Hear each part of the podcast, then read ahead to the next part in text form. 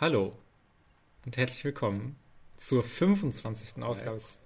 Felix, wir haben es geschafft. Die 25. Ausgabe. Können wir mal aufhören, am Anfang von jeder Folge uns dafür zu feiern, dass wir eine Woche weitergemacht haben? ja, also wir, wir sagen das feiern war, dass man in der Covid-Zeit nicht irgendwie die Motivation an allem wieder verliert und äh, nee. nur noch prokrastiniert, sondern auch mal noch was Pro äh, Produktives über das, was man eigentlich machen müsste, noch hinaus macht. Nee, ich finde das ja auch cool. Ich freue mich da ja jede Woche drauf. Das ist immer so ein, so ein kleines bisschen äh, Durchbrechen des, des tristen Alltags. Ähm, nein, ich äh, finde es nur immer ganz witzig, dass wir immer sagen, jede Woche, boah, schon die 22., schon die 23., schon die 24. und die 25. Folge. Ähm, es wird immer crazier und spätestens bei 30 geht es nochmal richtig ab. Ja, die, die, die Zuhörer müssen ja unseren Enthusiasmus spüren. Wir können ja nicht hier einfach nur so langweiliges Zeug labern und dann auch noch das langweilig rüberbringen. Also, boom, boom, yay, Party.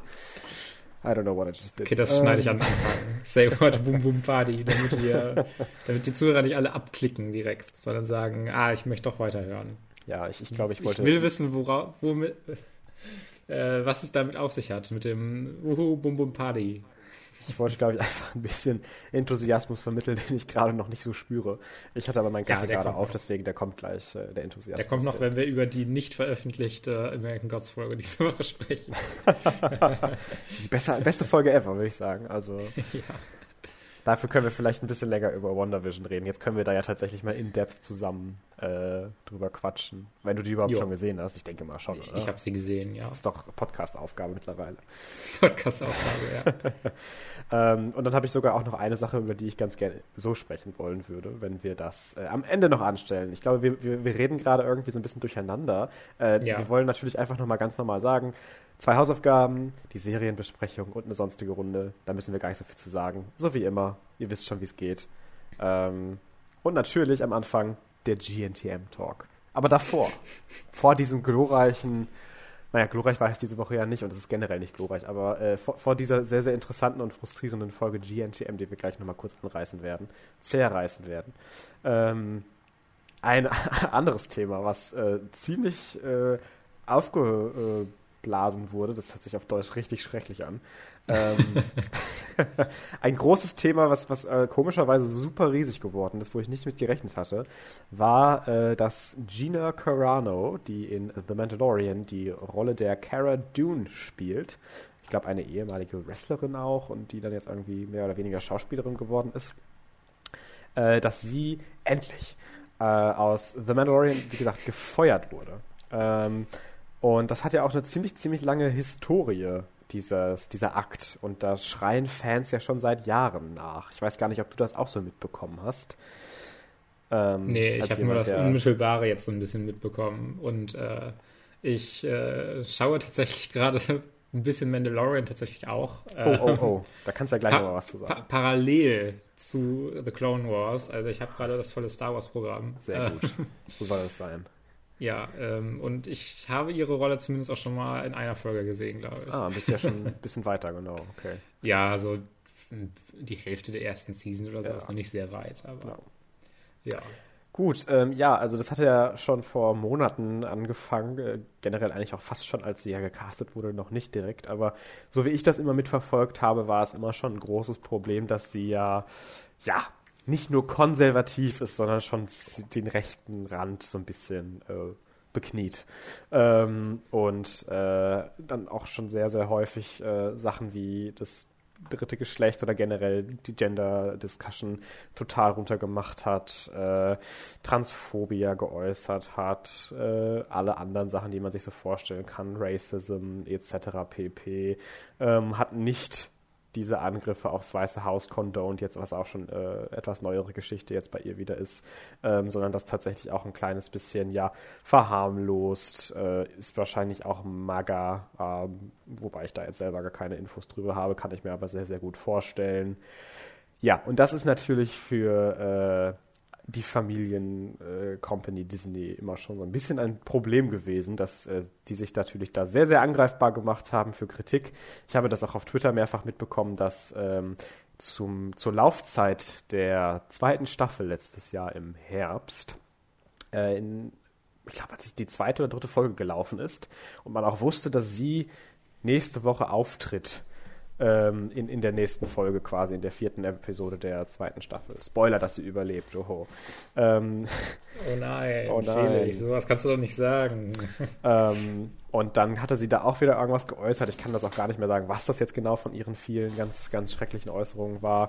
Auf jeden Fall gab es dann natürlich auch einen riesen Backlash auf Twitter, dass ganz viele auch gesagt haben, Boycott The Mandalorian. Ich möchte mir die Folge nicht mehr anschauen mit ihr, wenn sie daran mitarbeitet.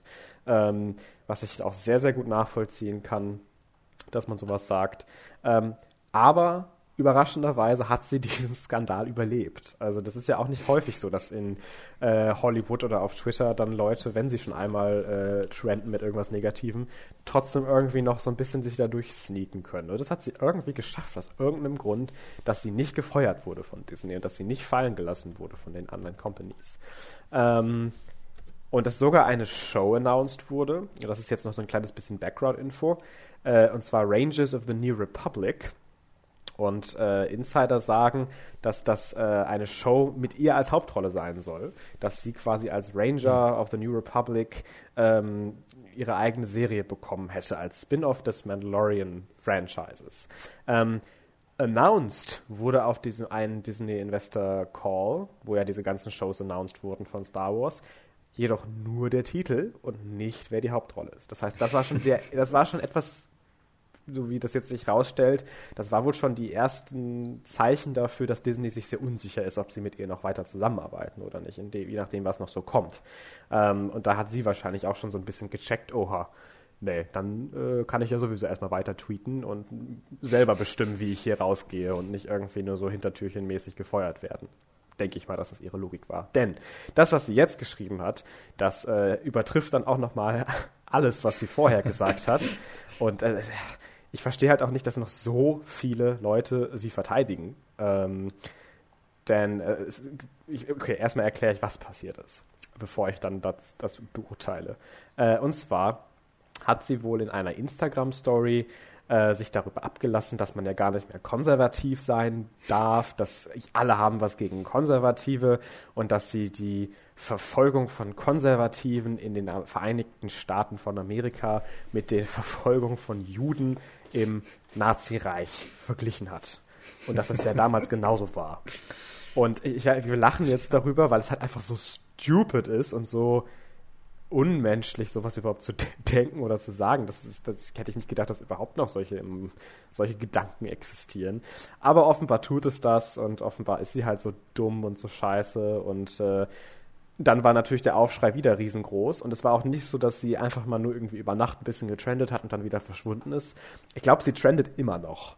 äh, und es ist immer noch richtig fett in den Nachrichten und äh, Disney hat dann halt auch geschrieben, ich glaube ein paar Stunden später, dass sie nicht mehr äh, Teil des Star Wars-Universums ist und auch nie wieder sein wird, weil diese, diese Äußerungen eben äh, ganz, ganz schrecklich waren und nicht, nicht in Ordnung sind, was ja auch richtig ist. Mhm. Ähm, was dann passiert ist, um das vielleicht noch ein kleines bisschen mehr zu kontextualisieren, äh, es trendete dann irgendwann ein Hashtag, der bestimmt auch irgendwann gehijackt wurde von anderen Leuten, die irgendwas anderes wollten, aber es trendete trotzdem dann der Hashtag Cancel Disney Plus weil diese ganzen Conservative Snowflakes sich in ihrer eigenen Meinungsfreiheit angegriffen gefühlt haben, dass jetzt ein Konservativer nicht mal mehr sagen darf, äh, was sie wollen. Man wird direkt gefeuert, das ist ja richtig, was sie sagt. Und äh, sie damit fast schon zu so, so einer Art Märtyrerfigur geworden ist für diese äh, MAGA-Bewegung und was auch immer noch da alles für Rechtsextreme hinterstecken.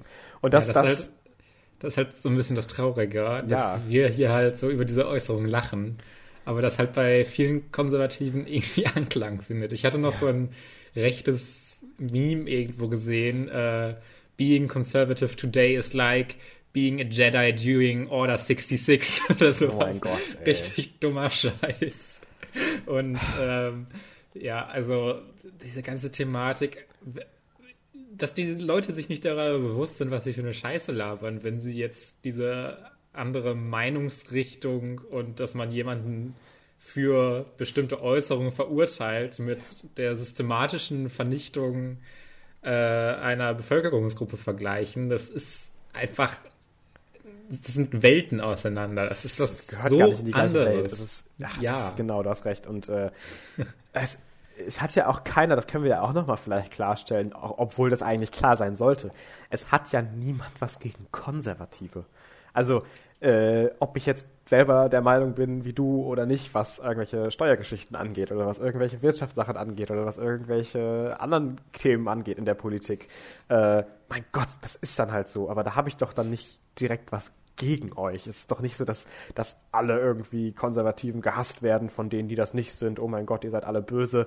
Nein, wir haben was gegen Rechtsextreme und rechte Äußerungen ja. und gegen Rassismus und Antisemitismus und Homophobie, Transphobie und alle solche Scheißsachen. Und äh, das ist auch nicht konservativ, weil wenn die Konservativen sagen, dass das zu denen gehört, Happy Birthday, äh, Amerika. Schön, dass ihr als Konservatismus äh, Rassismus und solche Sachen versteht. Äh, ja, ich weiß es nicht. Ich äh, finde es auch erschreckend, dass das dann doch noch so viel Anklang gefunden hat. Ganz interessant, ich folge ja auch einigen äh, Star Wars Pages und Meme Pages und sowas auf Instagram.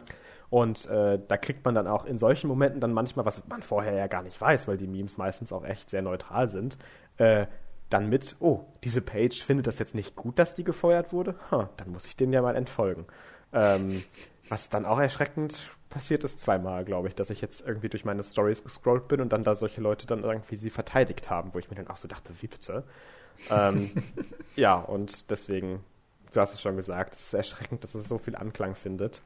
Ja, ähm, gerade gerade weil äh, hatte ich auch irgendwo gesehen äh, so ein Vorher-Ding, dass ganz viele konservative und ich nehme das immer einfach unter einem Schielen konservative und rechte äh, Content Creator, YouTuber äh, vorher halt, äh, bevor das alles so hochgekocht ist und sie im Grunde gefeuert wurde, mhm. ähm, halt so Videos hochgeladen haben, die sehr kritisch ihr gegenüber waren, wegen ihrer Rolle in The Mandalorian, wegen Mary Sue und so ein Scheiß, was What? ich immer lustig finde, immer extrem lustig finde. Ähm, dass das ja alles wieder dieser krasse Feminismus in dieser Serie ist. Ähm, und dann ist es halt irgendwann so ins Gegenteil übergeschwungen, als sie dann plötzlich diese Äußerung getan hat. Dann war sie die Heldin mhm. für sie. Und äh, es war eine, ist eine sehr interessante Entwicklung zu sehen. Und sie hatte jetzt wie auch sie jetzt direkt wirklich, wirklich, wie du schon sagst, fast schon diese Märtyrerin ja. der konservativen Rechten ist. Und sie hat jetzt direkt, äh, das ist so witz, das ist nicht witzig, aber es ist so ridiculous, das kannst du halt nicht besser schreiben. Sie hat jetzt einen Filmvertrag mit Ben Shapiro äh, direkt abgeschlossen, äh, für den sie dann ein nächstes Projekt eben drehen wird. Äh, und da hat auf Twitter jemand schon den äh, fantastischen Witz gerissen. Das wird jetzt das äh, CCU, das Conservative Cinematic Universe, ähm, wo halt Ben Shapiro zu so, einem Art, zu einer Art Kevin Feige für alle Rechten wird und äh, Leute, die sich da aufgehoben fühlen. Conservative ist ja auch da das falsche Wort. Ähm, Finde ich einfach ja. sehr, sehr witzig, wenn es nicht so schade wäre. Ich habe das Gefühl, dass Ben Shapiro ab und zu mal gar nicht komplett dumm ist und mal Sinn, fast, fast schon Sachen mit Sinn sagt und dann reicht er sich irgendwo wieder in so eine komplette Scheiße, von der er keine Ahnung hat und labert einfach drüber. Und es ist einfach so, Oh, dieser Typ, ey. Ach, ja, ich habe äh, mich so, nicht genug mit ihm zu besch so. beschäftigt, um da zu viel zu sagen, aber ich fand es trotzdem sehr witzig, ja. als ich diese News gelesen habe, dass die jetzt zusammenarbeiten. Ja, ich glaube, er ist auch ganz gut darin, äh, eigentlich Argumente, die ich als liberal ansehen würde, als eher links, so umzudrehen, dass es sich so anhält, als ob sie für die konservative rechte Seite wäre. Es ist äh, Ah, ah, ja, ich habe mich ein bisschen mit Ben Shapiro auseinandergesetzt. Das ist wirklich, also wenn man sich mal mit so Argumentation und sowas wirklich auseinandersetzt, ist es sehr, sehr komisch, weil mhm. er wirkt die ganze Zeit auch wie so eine Öffentlichkeitsfigur, die sich auch dieser, dieser Fanbase, die er hat, die ja dann auch wirklich äh, im konservativen Bereich absolut ist, mhm. als ob er die auch immer so ein bisschen befüttern will. Ja. Und äh, deshalb immer in bestimmte Richtungen dann nochmal mehr abdriftet, auch wenn gerade das Argument, das er macht, gar nicht für mich logisch dahin führen würde.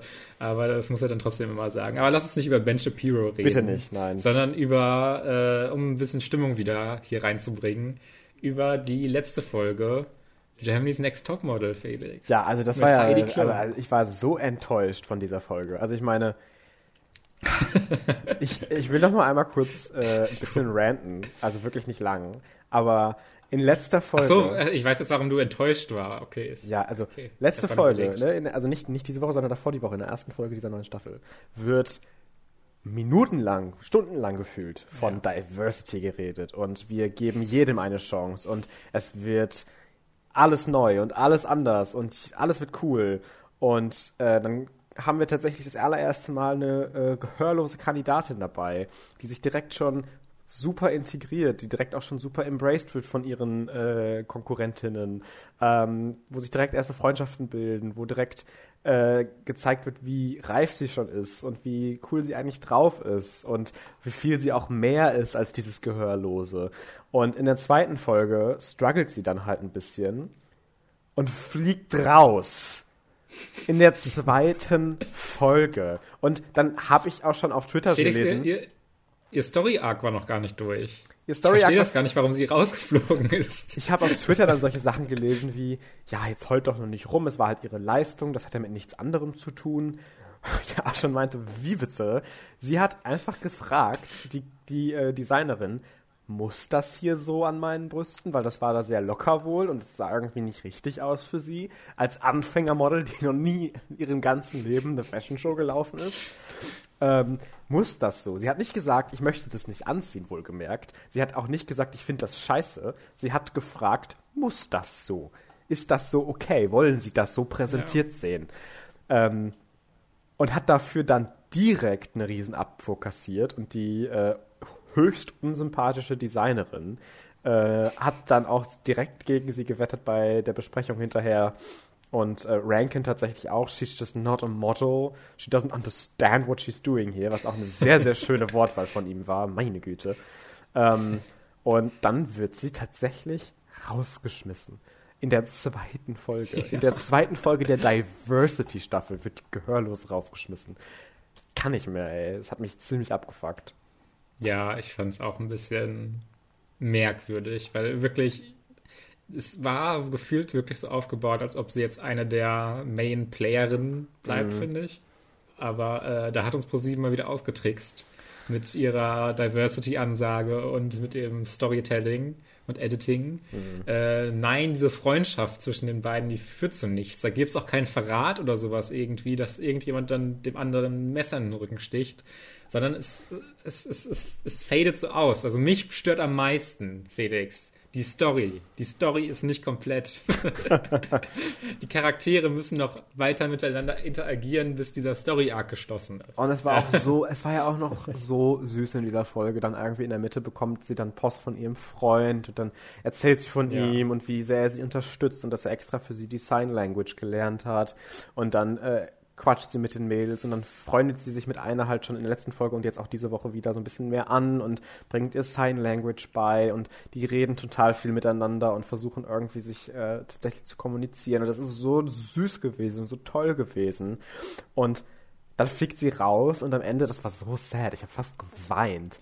Äh, ich war auch schon ein bisschen angedrungen. Das, aber, das äh, hinterlässt auch so einen wirklich ein bisschen schlechten Geschmack bei mir im Mund, weil sich das dann so anfühlt, als ob ProSieben jetzt über diese zwei Folgen halt dieses Diversity-Ding und dass sie halt äh, ja, Sign Language benutzen mhm. muss, äh, als ob sie das so ein bisschen jetzt in den zwei Folgen ausschlachten mussten ja, und so viel zeigen mussten, wie es geht. Das war schrecklich. Da, weil sie dann ja rausfliegt und sie es dann ja nicht weiter zeigen können. Also ja. Und wie sad hinterher auch alle waren, dass sie rausgeflogen ist. Also auch die Kandidaten, da haben ja auch dann irgendwelche schon wieder angefangen, fast zu weinen und ja. äh, wie dann alle in gehörlosen Sprache für sie applaudiert haben, ganz lange. Das war auch so süß und äh, ja, es ist ja auch nicht so, als ob wir jetzt keine andere hätte rausfliegen können. Es, nee, es, es waren teilweise so Runde, schlechte dabei. So viele dabei, die sonst noch rausfliegen können. Ich weiß auch, ich fand das so äh, witzig, dass dann ja. äh, immer als Kommentar, während die gelaufen sind oder geschuldet haben, immer so richtig zerrissen. Boah, die kann es ja gar nicht und boah, hat die mich enttäuscht. Boah, war die schlecht.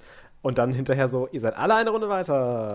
ja, genau. Das war halt auch das so war, glaube ich, bei, der, bei den ersten drei Mädchen, die gelaufen sind, war das so. Ja. Wo alle wirklich kritisiert wurden und alle dann trotzdem weiter waren. Wo ich mich auch so gefragt habe, hä? hä? Okay. Das hat mich ziemlich abgefuckt, äh, muss ich ähm, sagen. Ja, und, äh, ja ich würde ich würd ja, weil dieses große Diversity-Ding so versprochen wurde, würde ich halt jetzt vermuten, dass sich dann auf in den nächsten Folgen halt auf eine andere äh, Minderheit fokussiert wird.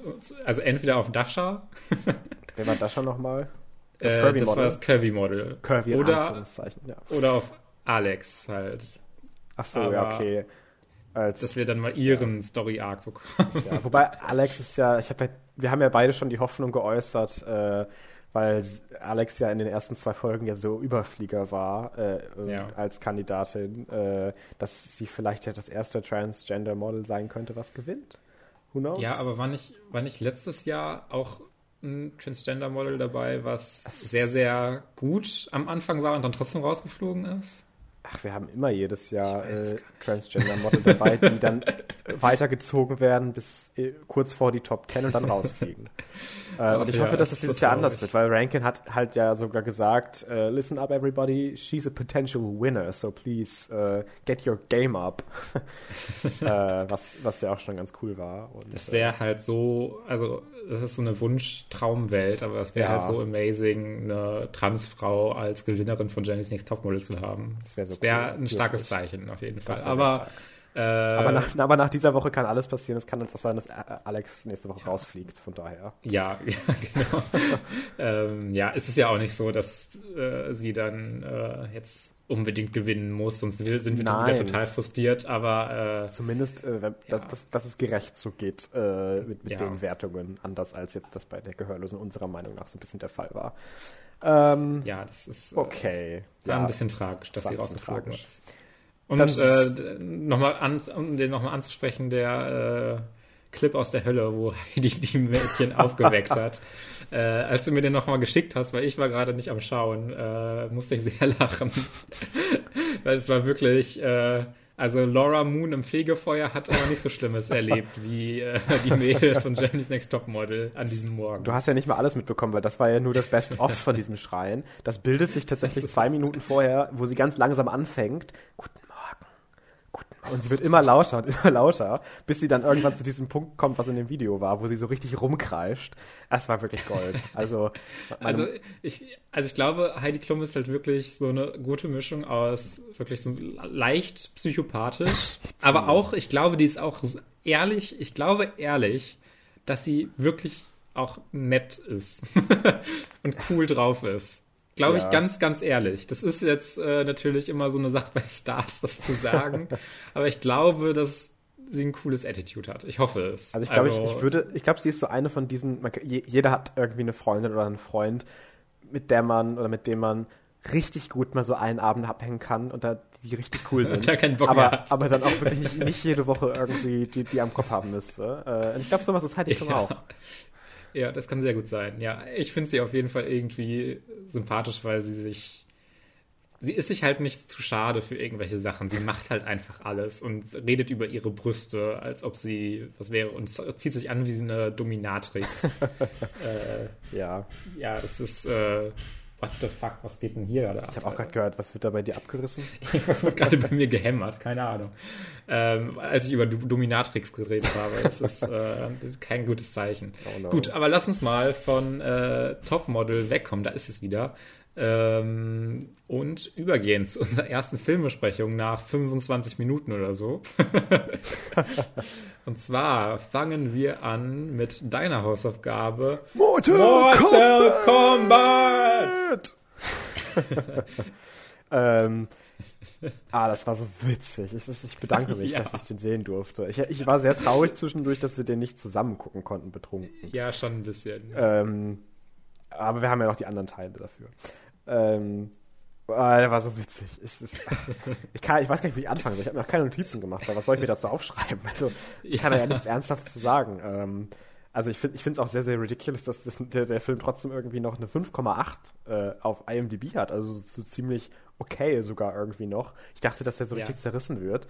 Ähm, aber, also, ich kann erstmal erklären, worum es geht. ähm, ja. wenn ich das noch auf die Reihe kriege. Ich habe nämlich auch schon wieder alles vergessen. Denk äh, an die zehn Siege, um die Erde zu übernehmen. Das ist so gut. Das ist auch meine Letterbox-Review geworden.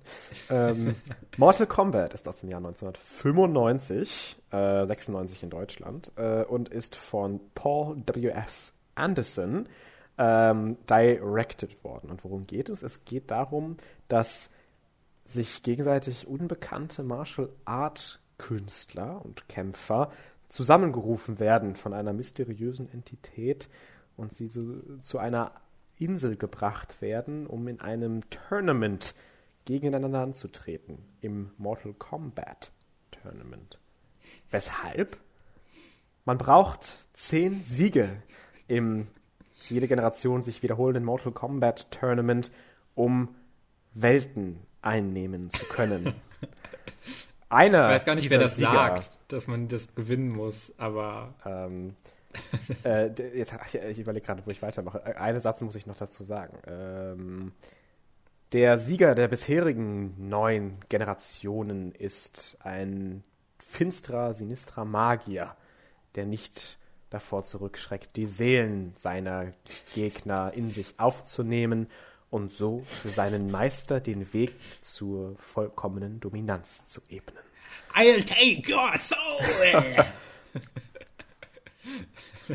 ich weiß gar nicht, was dazu also, also es ist so gut, es ist so gut. Was, was sagt doch mal der, der, der Blonde immer irgendwie? Uh, enough of this, oder was hat er, was sagt er immer? Irgend, irgendwas hat er doch auch immer, dieser, dieser komische Gott des, des Blitzes oder was auch immer sie da gesagt haben. Der sagt immer, ja, und er lacht immer sehr, sehr witzig, genau.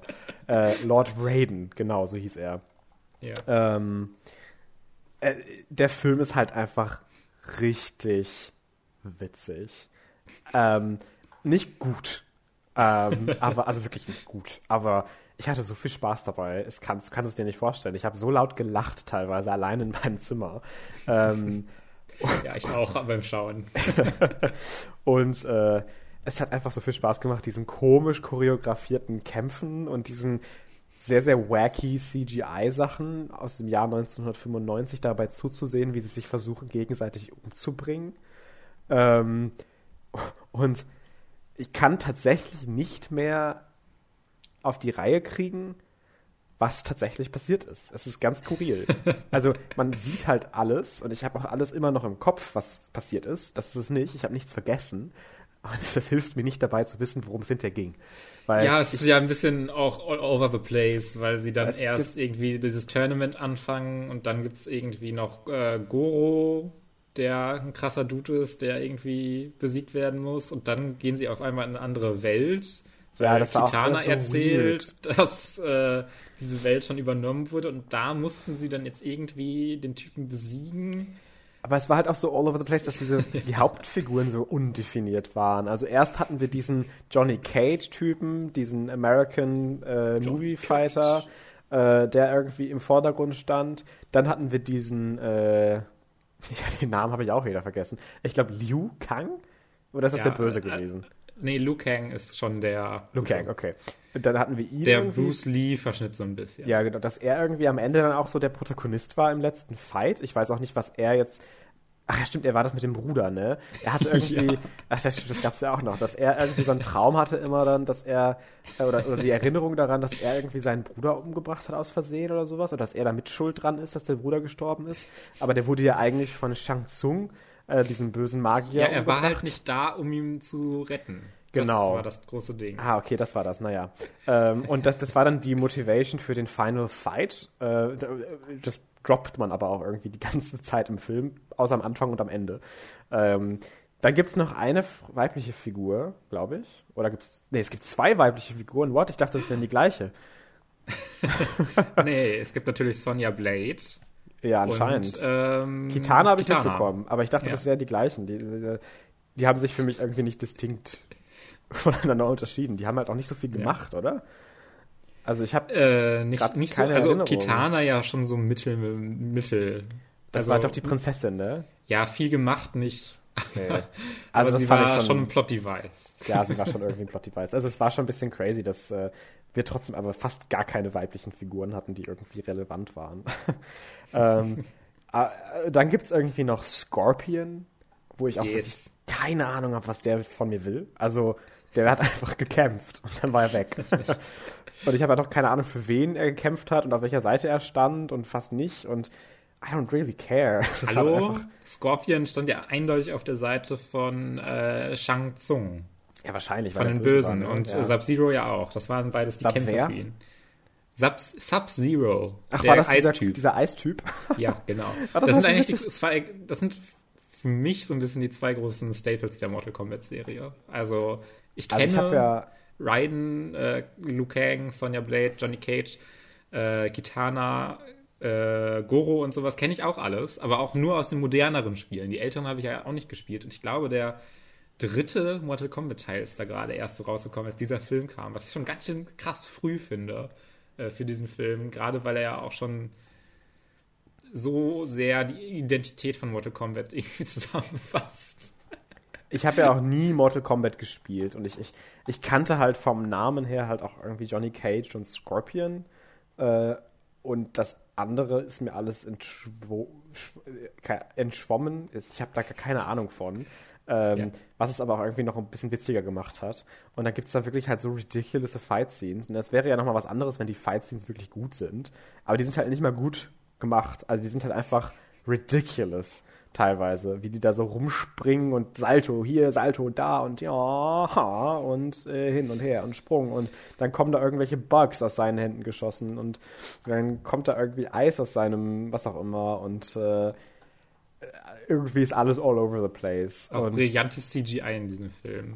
Wirklich ich auch mal dazu sagen. Diese, was hatte das, das habe ich immer noch nicht verstanden, was hatte das mit diesen diesen äh, Leuten, oder die, nicht Leuten, diesen Monstern auf sich, die irgendwie in anderen Leuten drin steckten? Waren das die Dämonen oder sowas? Weil das habe ich irgendwie gar nicht gecheckt, was da abgeht. Äh, und das auf irgendwie einer ist dann zerfallen und da waren überall Maden in ihm drin. Und da habe ich auch nicht mehr weitergefragt, weil dann ging es auch schon weiter mit anderen Szenen. Ähm, ich fand es sehr, sehr unterhaltsam, nichtsdestotrotz. Das habe ich jetzt auch schon tausendmal gesagt, weil ich auch nicht wirklich viel anderes zu dem Film zu sagen habe. Äh, Lord Raiden äh, sagt immer, das ist mir jetzt auch wieder eingefallen, oh no, I don't think so. Und das, das sagt er wirklich halt immer, wenn er irgendwie in die Szene kommt und irgendwer ihn angreifen will oder irgendwer anders getötet werden soll. Oh no, I don't think so. Und das ist sehr, sehr witzig. Und dann, ja, äh, er, er, er, wirkt auch die ganze Zeit so sehr, sehr krass aufgesetzt. aber er wirkt, auch so, er wirkt auch so inkonsistent, weil am Anfang ist er dieses mysteriöse Wesen aus, aus Blitzen und Energie gemacht. Und am Ende nimmt er dann so Leute so halb mit einem Schwitzkasten und so, ihr habt's geschafft, lol. und das ist so witzig. ähm, und dann am Ende, dieses Ende, dass dann auf einmal dieser, dieser Emperor äh, aus dieser anderen Welt da in gigantic Form vor denen steht und alle dann in diese Angriffsmode springen. Äh, und dann ist der Film vorbei. Also ich freue mich auf den, den zweiten Teil. Ich freue mich auf die Fortsetzung, weil ich das unbedingt weitergucken muss. Ja, der zweite Teil soll ja tatsächlich auch noch schlechter sein. I, really am looking forward to that. Und was mich sehr excited macht, äh, um jetzt tatsächlich dann nochmal in eine andere Richtung zu gehen mit, ähm, dieses Jahr soll ja, wenn irgendwann nochmal überhaupt ein Film rauskommt, äh, nein, ich meine nicht das Mortal Kombat äh, Remake, sondern äh, Shang-Chi and the Legend of the Ten Rings, der neue Marvel-Film, der rauskommen soll, okay. ist ja tatsächlich, wurde gesagt, so ein bisschen Mortal Kombat-esque. Hm. Äh, als dass Shang-Chi äh, irgendwie in einem Tournament für äh, den Mandarin kämpfen soll und dass halt gesagt wird, dass äh, wir dann ganz viele äh, Superhero-Fights bekommen und so vielleicht auch so ein paar Comic-Fan-Favorites irgendwie introduced werden in so Fight-Sequenzen, die dann hoffentlich auch ein bisschen besser aussehen als hier. Ähm, Wobei, das macht fand, ehrlich gesagt, da würde ich dir, glaube ich, auch nicht hundertprozentig zustimmen, weil ich fand einige Fight-Sequenzen schon gar nicht schlecht in diesem Film, ehrlich gesagt. Oh, okay, really. Ich fand es um, ähm, teilweise schon eigentlich ganz cool, die so mit ihren Fähigkeiten und wie es so choreografiert war und sowas. Es war jetzt keine Masterclass, aber es war jetzt auch nicht total billig gemacht oder sowas. Da hat sich schon jemand Mühe gegeben. Ja, das will ich ja auch gar nicht absprechen, aber es ähm, it wasn't really for me. Aber ich bin ja. auf jeden Fall excited dafür, dass wir sowas dann, äh, weil ich bin ja eigentlich ein ziemlicher Sucker für so äh, Fight-Sequences und, und, und One-on-One -on -one oder sowas, Fights. Das, das finde ich immer ziemlich unterhaltsam. Und da freue ich mich dann. Das, Tournament Arcs, genau. Und das finde ich dann ziemlich äh, witzig, dass wir das vielleicht dann auch in einem Marvel-Film demnächst bekommen. Ja, ähm, ähm, ich, bin, ich bin auch mal sehr gespannt auf den, das, den neuen Mortal Kombat-Film. Da habe ich mir weil, nicht mal den Trailer äh, angeguckt. Gibt es da nicht schon einen von mittlerweile? Oder äh, war das nur, ich nur so glaube nicht. Ich glaube nur so äh, Snippets aus diesem HBO Max-Ding, was ah, so weiß. upcoming ist. Ähm, ich, ich, bin mir aber nicht hundertprozentig sicher. Ähm, denn äh, ich finde, dass dieser Film alleine auch schon, wie ich schon gesagt habe, sehr gut die Identität auch des heutigen Mortal Kombat zusammenfasst, weil es das heutige Mortal Kombat ist sehr, sehr, sehr bewusst so ein bisschen trashig von der Geschichte her und äh, nimmt sich gar nicht ernst, hat ja auch diese mega übertriebenen äh, Fatalities, die unfassbar brutal sind. Ähm, und diese, diese, diese Trashigkeit, die wird, finde ich, sehr gut von diesem Film irgendwie rübergebracht. Ähm, ich glaube, im, im, im, letzten Mortal Kombat, Mortal Kombat 11 oder sowas, sind die Charaktere auch irgendwie durch die Zeit gereist, um gegen ihre jüngeren Ichs oder so zu kämpfen. Das passt, finde ich, das ganz gut zusammen, was auch diese Spieleserie immer in seiner Story macht. Ähm, weil äh, das ist tatsächlich oft ganz unterhaltsam. Ich habe tatsächlich auch nur Mortal Kombat X habe ich mal mit angefangen und ich habe halt von der Geschichte so nichts so richtig verstanden, weil äh, diese Geschichte wirkte nicht so wirklich wie so ein Neustart, sondern als ob irgendwas weitererzählt wird und die ganzen Charaktere sind schon etabliert und deren Beziehungen. Ich saß da einfach vor mit so einer mit so Dutzenden Charakteren. so, what the fuck, was passiert hier denn überhaupt? Und äh, hab's dann irgendwann fallen gelassen, Mortal Kombat X. Aber äh, es sind auch sehr, sehr gute Kampfspiele auf jeden Fall. Ganz gute, sehr, sehr gute Prügelspiele. Mit so die Liebsten, die ja, meine Liebsten, die auch so Singleplayer-Content haben und äh, vom Kampfsystem finde ich jetzt auch äh, nicht ganz so sehr äh, auf diese Halbkreise und sowas äh, mit dem Stick, beziehungsweise natürlich eher mit dem D-Pad, mit den Steuerungstasten äh, fokussiert ist, was ich dann auch ein bisschen einfacher spielen kann und nicht erst irgendwelche Kombos auswendig lernen muss. Mhm. Ähm, sind auf jeden Fall sehr gute Spiele und äh, ich bin froh, dass sie diese Reihe scheinbar immer noch diese Popularität zu haben scheint, dass HBO auch sagt, ja, nicht HBO, aber das Filmstudio äh, sagt, äh, ja, da machen wir jetzt diesen Mortal Kombat Film nochmal neu und diesmal auch mit R-Rating, weil das ist, finde ich, so das Einzige, was so ein bisschen fehlt, was noch zu der Identität von Mortal Kombat gehört, was in diesem Film auch noch gehört hätte, ist halt die, die Gewalt. weil Gewalt ist sehr wichtig, gerade weil äh, es gibt ja auch so einige sehr, sehr offensichtliche Anspielungen, wo dann ähm, Shang Tsang sagt, Finish him! Und man denkt sich so, oh, krass. Und jetzt wird er gefinisht und dann löst er sich nur irgendwie so komisch auf. Und dann sagt er trotzdem, oh, Fatality. Und man denkt sich so, ja, Fatality war das jetzt aber nicht. Der, der hat ja immer noch seinen, weiß ich nicht, seinen Brustkorb im Körper. Also das war jetzt aber kein Fatality. und äh, ja, ja, ja, ja. Das ist, äh, ist auf jeden Fall ein unterhaltsamer Film. Äh, mit ein paar Ecken, wo er noch näher an der Spielerei sein könnte. Aber äh, auch schon so mit seiner Trashigkeit und seiner Geschichte, mit diesem grandiosen Schauspiel, wirklich von allen. Also es spielt niemand so wirklich decent, sondern die spielen alle so krass. Also, also entweder halt sowas äh, over-the-top-mäßiges, wie halt äh, der Donnergott, oder halt sowas wie Liu Kang, der halt sehr, sehr unterkühlt spielt und sehr, sehr die Lines so ein bisschen runterrattert gefühlt. Mhm. Aber es spielt niemand wirklich gut. Außer vielleicht Chang Tsang, der und immer total ausrastet. Das ist äh, sehr gut. Also ich habe ja auf jeden Fall lieber das äh, krasse Overacting als Underacting, nenne ich es jetzt mal. Ja. ähm, aber ja, wir müssen dann mal irgendwie an den zweiten Teil kommen, an Mortal Kombat Annihilation. Und äh, ach, das stimmt übrigens nicht, dass Mortal Kombat, der neue, der dieses Jahr kommt, der erste R-Rated-Film ist, aber es ist der erste Live-Action R-Rated-Film. Es gibt auch noch äh, CG-animierte Filme. Und einer dieser CG-animierten Filme, der, glaube ich, jetzt in den letzten Jahren kam, der war auch schon R-Rated. Bevor, bevor wir hier an den Pranger gestellt werden, dass wir hier viel Information verbreiten. Ähm, aber dann lasst uns, glaube ich, zum Ende kommen zu Mortal Kombat. Gerne. Äh, ich glaube, du hast da auch nicht mehr so viel zu sagen. Ich habe äh, ja jetzt auch schon lange monologisiert. Du hast auch einfach und mehr Hintergrundwissen als ich, deswegen kann ich da nicht so viel zu sagen. Aber ja, mach gerne weiter ja. mit deiner Hausaufgabe. Ja, und zwar habe ich äh, Pride geschaut aus dem Jahr 2014, in dem es äh, in, um äh, die Gruppe Lesbians and Gays Support the Minors geht, äh, was, wie es sich schon anhört, äh, Lesben und Schwule sind, die sich für streikende Bergleute einsetzen. Und äh, in, mit dem Hintergrund von Großbritannien damals und mit Margaret Thatcher, wo sich die Minenarbeiter sehr, sehr runtergedrückt gefühlt haben, äh, schließen sie sich halt so ein bisschen unfreiwillig, zumindest auf, auf Seite der Minenarbeiter, zusammen, um äh, ja dafür Aufmerksamkeit zu sorgen, I guess.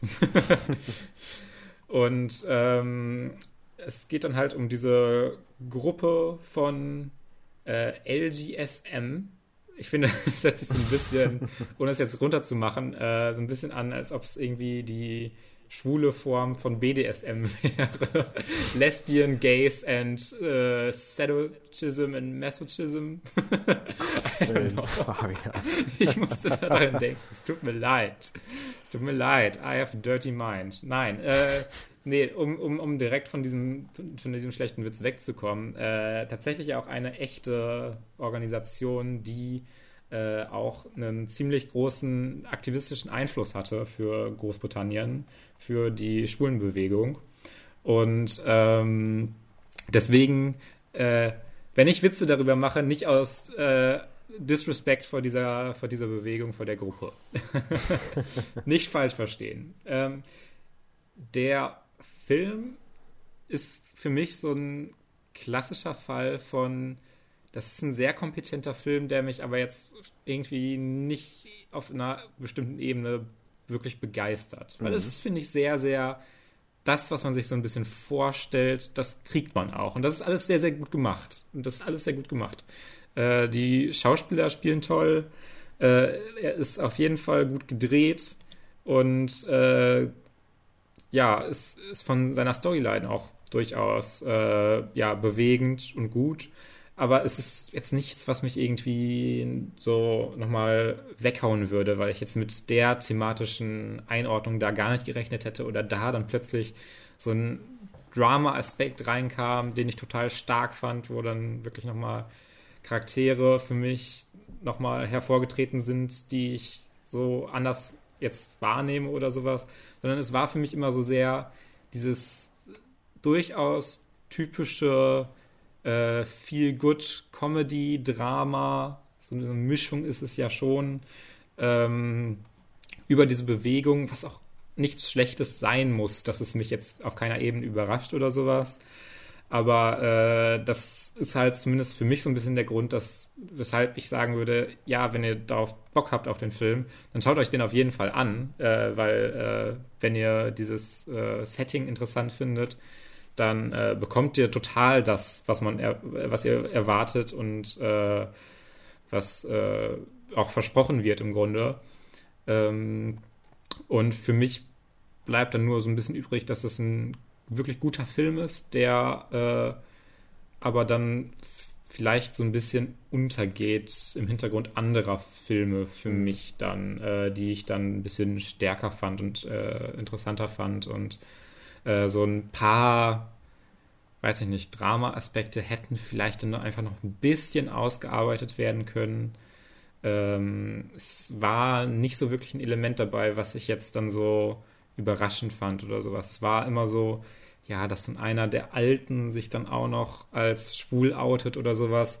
Das ist irgendwie alles so, wenn man so einen Film, so einen ähnlichen Film schon mal gesehen hat, ist es alles so ein bisschen erwartbar und so ein bisschen, ja, okay, das macht der Film jetzt auch, habe ich aber auch nicht anders mit gerechnet. Und äh, das muss nichts Schlechtes sein, aber wie gesagt, nimmt mir dann so ein bisschen von einer absoluten Begeisterung, ohne dass ich jetzt keinen Spaß beim Film hatte, sondern ich fand den schon gut. Ich habe mir den gerne angeguckt und äh, war auch bei den Charakteren zumindest äh, ganz gut dabei.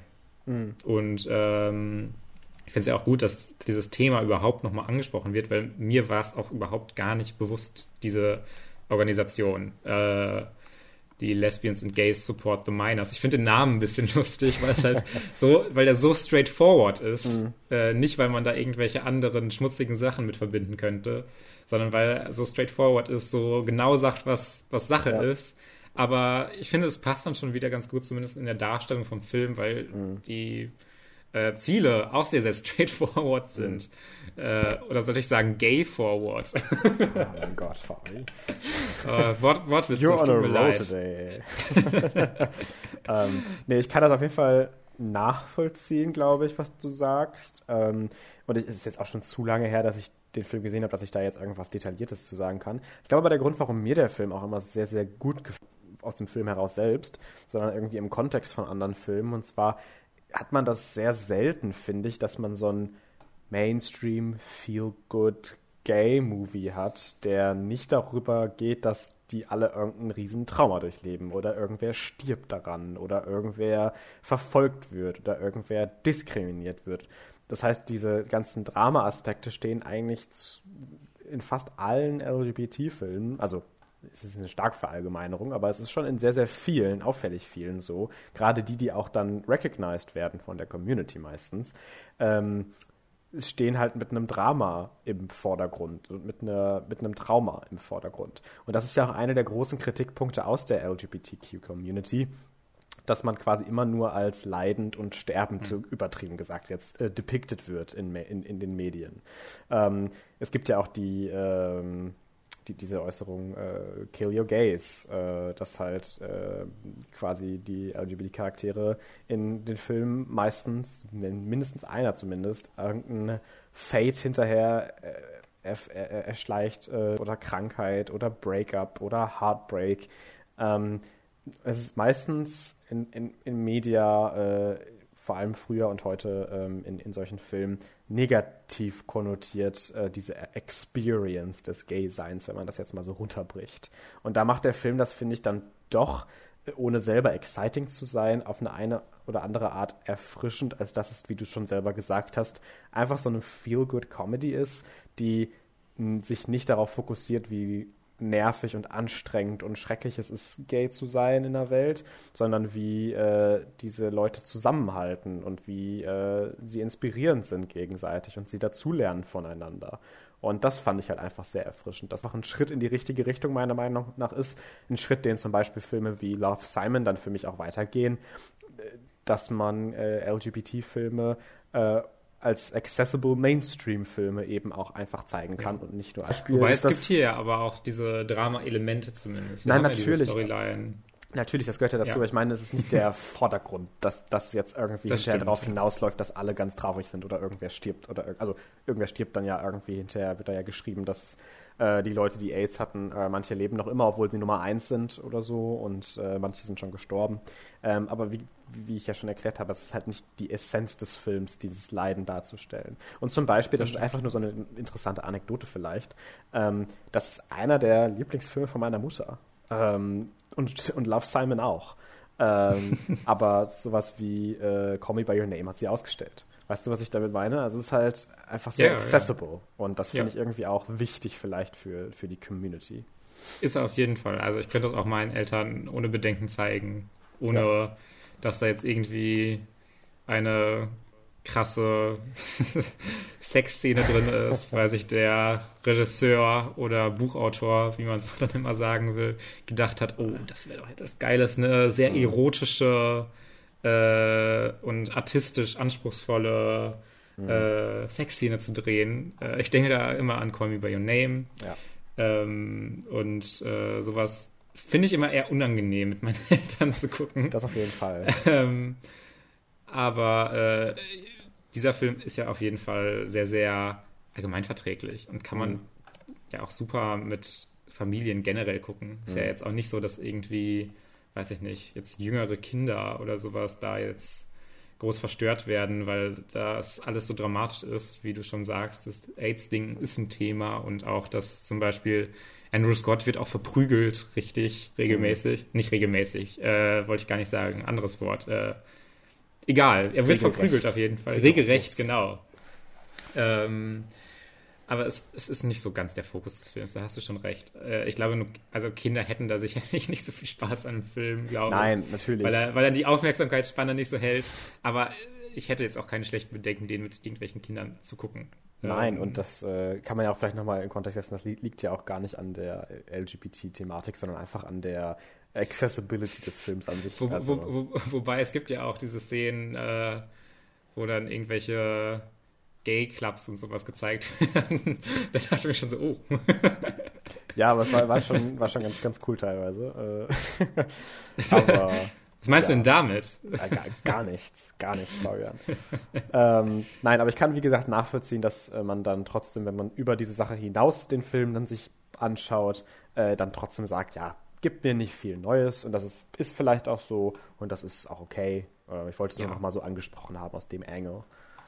Ja, aber ich wollte es zumindest auch so rüberbringen, dass es einfach so ein Film ist, der mir dann nicht viel mehr gibt, ja. aber kann das auch sehr verstehen, wenn Leute den sehr, sehr, sehr gerne mögen, weil er ist ja äh, wirklich gut gemacht und es ist jetzt auch nicht so, dass der komplett an mir vorbeigegangen ist. Ja. Also äh, so ist es ja nicht. Ähm, schon ein guter Film, den ja. man sich gut anschauen kann und nicht, weiß ich nicht, irgendwie am Ende seiner Existenz steht, wenn man den fertig geguckt hat, weil alles so schrecklich ist. Ja. Sehr cool, sehr cool. Dann haben wir da ja auch schon mal drüber gesprochen. Das freut mich doch, dass wir da auch ja. was zu sagen hatten. Ähm, kommen wir zu American Gods. Äh, die Folge ist diese Woche ausgefallen. Kommen wir zu WandaVision. hey. ähm, WandaVision, diese Woche in den ja, späten 90ern, frühen 2000ern. Ich glaube nicht, dass die die Decades jetzt wirklich so sklavisch äh, sich dran halten, sondern eher so gewisse Essences von Sitcoms, ja. äh, die progressen, darstellen, weil das war Gerade ja schon... Mich sehr diese Woche an äh, Malcolm mittendrin erinnert hat. Ja, Malcolm ja in the Middle ist es auf jeden Fall. Schon eigentlich eher so 2000er. Genau. Und äh, wenn, wenn jetzt nächste Woche Modern Family kommt, dann gehen wir ja auch in die 2010er eher. Ich meine, Modern Family hat 2009 angefangen, aber lief bis 2020. Von daher wird das dann eher äh, die 90er so ein bisschen ja überspringen, in Anführungszeichen. Aber ist ja auch total unwichtig. Äh, es geht ja eher um die Essenz der Sitcom an sich. Und äh, ich fand die Sitcom diese Woche, ich weiß nicht, wie es dir geht, ziemlich, ziemlich gut gemacht. Äh, ich war sehr dabei, dass es mal nicht mit den Love-Tracks dann war. Das äh, war irgendwie mal was anderes, dass wir jetzt irgendwie auch tatsächlich die Kids so im Vordergrund hatten, war, wo ich auch nicht so mitgerechnet habe, dass wir die Kids tatsächlich so prominently featuren, dass sie tatsächlich die Episode so ein bisschen narraten am Anfang. Äh, das fand ich schon mal gut. Ähm, Und diese ganze, dieses ganze Flashback-Ding auch für Jokes äh, ist ja, ja. auch so ein Stilmittel, ja. was man vorher in Wonder Vision jetzt auch nicht gesehen hat und so genau. ein bisschen ja, in den 2000ern benutzt wurde. Genau. Ich finde immer so ein bisschen, äh, ich, ich, ich appreciate dieses Sitcom-Gedöns und sowas und äh, die Machart, ich finde das cool. Ja. Aber ich finde nie wirklich einen Joke richtig lustig. ähm, ja, also ich fand, äh, dass Evan Peters mit seiner Performance einfach schon sehr, sehr unterhaltsam war. Ich finde, er macht da schon sehr viele coole Sachen. Ähm, mhm. Aber es sind weniger die Jokes, die tatsächlich landen, sondern glaube ich eher so ein bisschen die Performances. Und wenn man sich halt die, die ganzen Dialoge nochmal anschaut hinterher und ein zweites Mal rewatcht, ist halt auch wirklich jeder Satz irgendwie anders zu verstehen. Ne? Also ich glaube, das Writing ist halt schon ziemlich, ziemlich top-notch, ähm, dass man halt wirklich in alles irgendwie auch so ein kleines bisschen was eininterpretieren kann ähm, was dann vielleicht auch irgendwie eine gewisse Relevanz hat für Plot und Charaktere, was es dann vielleicht auch einfach ein bisschen schwerer macht, wenn man das als Goal hat, als Autor, auch tatsächlich gute Witze dann damit inzukorporieren. Ja. Ähm, aber es das heißt nicht, dass ich nicht unterhalten bin von diesen Sitcom-Sachen. Also ich finde die trotzdem immer noch sehr, sehr unterhaltsam, allein schon von, wie du schon sagst, der Machart und der, der Auf, dem, dem Aufzug ja. und diesen Klischees, die dann irgendwie immer bedient ich, werden. Ich mag es auch sehr, wie es diesen Mix jetzt scheinbar länger mal geht, dass es ja. so Hälfte Sitcom und Hälfte dieses äh, Drama außerhalb dieser Wonder Bubble. Das, das brauchte die Serie auch, weil ich finde, also die ersten drei Folgen fand ich ja auch fantastisch, aber danach habe ich mir halt auch gedacht, okay, ich bin jetzt auch ready für ein bisschen mehr. ähm, mhm. Ich habe meinen Sitcom jetzt eigentlich gesehen und ich finde, jetzt schafft die Serie es sehr, sehr gut, dieses Sitcom und dann zwischendrin so Twilight Zone-Elemente mit dieser Außerwelt irgendwie zu verbinden. Und ich finde, wir haben diese Woche auch gar nicht so viel Sitcom, weil ich glaube, ein großer Teil, der in dieser Sitcom-Welt spielt, wirkt eher so ein bisschen wie hinter den Kulissen auf mich, dass sie dann da mit ihrem mhm. Bruder durch dieses Set wandert und mit ihm quatscht. wandert, get it? Ähm, oh Gott. Oder wie. Fängst wie, auch schon an mit schlechten Worten. Ich fang auch schon an. Ähm, Nur, dass sich niemand davon verletzt fühlt, weil ja. ich irgendwas total Geschmackloses gesagt habe. Nein, oder, oder, wie Vision halt irgendwie dann äh, an den äußeren Rand langsam kommt und dann sieht, dass das äh, irgendwie alles nur so äh, NPCs sind, die sich gar nicht mehr bewegen. Ähm, und ja, äh, das habe ich noch gar nicht gesagt, das können wir eingehend ja vielleicht auch nochmal sagen. Also ich fand diese Episode wieder sehr, sehr gut. Ähm, ich fand, die war ja. kein Step forward qualitativ mäßig, wie das bis jetzt, ja, finde ich, genau. immer war, dass die Folgen sagen. immer besser wurden. Ich finde, die, die Folge bleibt sehr on par mit der von letzter Woche. Ähm, erweitert dann aber ganz am Ende, wo wir bestimmt später auch nochmal drauf zu sprechen kommen, ähm, die Sachen dann auch irgendwie auf eine Art und Weise, wo ich sehr, sehr excited bin wieder für nächste Woche, weil ich äh, keine Ahnung habe, weil, wie gesagt, immer so viel in einer Folge revealed wird und passiert, was danach noch so kommt. Wir haben ja noch drei Folgen, ne? Mhm. Und das fand ich irgendwie wieder sehr interessant. Ähm, erstmal, glaube ich, so die biggest question, zumindest was so meine biggest question ist nach dem Schauen dieser Folge. What's up with Pietro? Was ist mit Quicksilver los? Weil das ist doch nicht Quicksilver. Kannst du mir doch nicht erzählen, dass das wirklich ist. So wie der drauf ist. Ja, ja, ja, ja, ja, ich, ich, ich kann es dir auch nicht sagen. Nein, natürlich nicht, aber ich fand, also er ist halt so. Nee, super... ich dachte, du willst jetzt auf irgendeine Theorie hinaus. Ja, ich habe ich hab definitiv eine Theorie, aber ich dachte, dass es dir vielleicht auch so ging, dass du da nicht so nicht so hintersteckt, so von wegen, okay, ist er das jetzt wirklich? Weil ich finde, er war schon ziemlich suspicious. Also alles, ja, was er ja, sagt, das habe ich mir auch tut, gedacht ist halt irgendwie sehr weird. Also er, es wirkte er so, äh, er, er, hat ja auch in der Folge so gesagt, hey, äh, ich bin dein Bruder, du kannst mit mir reden, ich bin kein Fremder und nicht dein Mann. Und es wirkte auf mich auch schon ja. so sehr, als ob er sie eher ausfragt, als dass er ihr, ja. genau. Und er, ähm, ja. ganz am Anfang, wenn er dann so erzählt von früher, wie, wie sie Geschwister waren, wo sie dann so sagt, hey, da erinnere ich mich gar nicht dran, das habe ich irgendwie anders im Kopf. Oder äh, wie er halt äh, irgendwie total aware ist von dieser ganzen Sache, äh, wo sie, er dann halt sagt, hey, ich bin nur hier, um äh, Stress mit deinem mit meinem Schwager anzufangen, um deine Kinder irgendwie ein bisschen aufzuwirbeln und um dir hinterher Grief zu geben.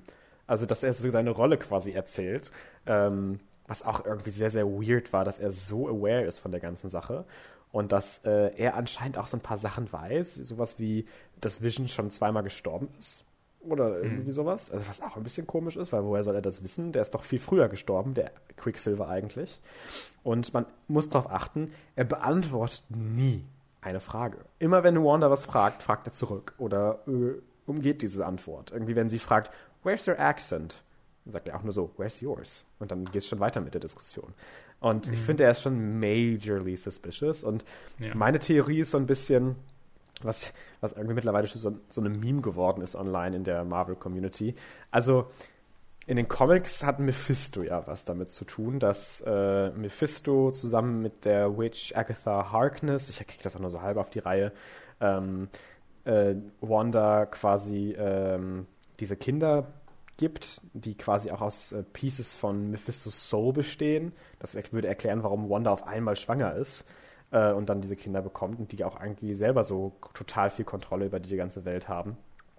Und dass äh, Mephisto die äh, erwachsenen, magischen, mächtigen Kinder dann quasi wieder in sich aufnimmt, um äh, in die echte Welt übertreten zu können. Oder sowas ähnliches war das, glaube ich.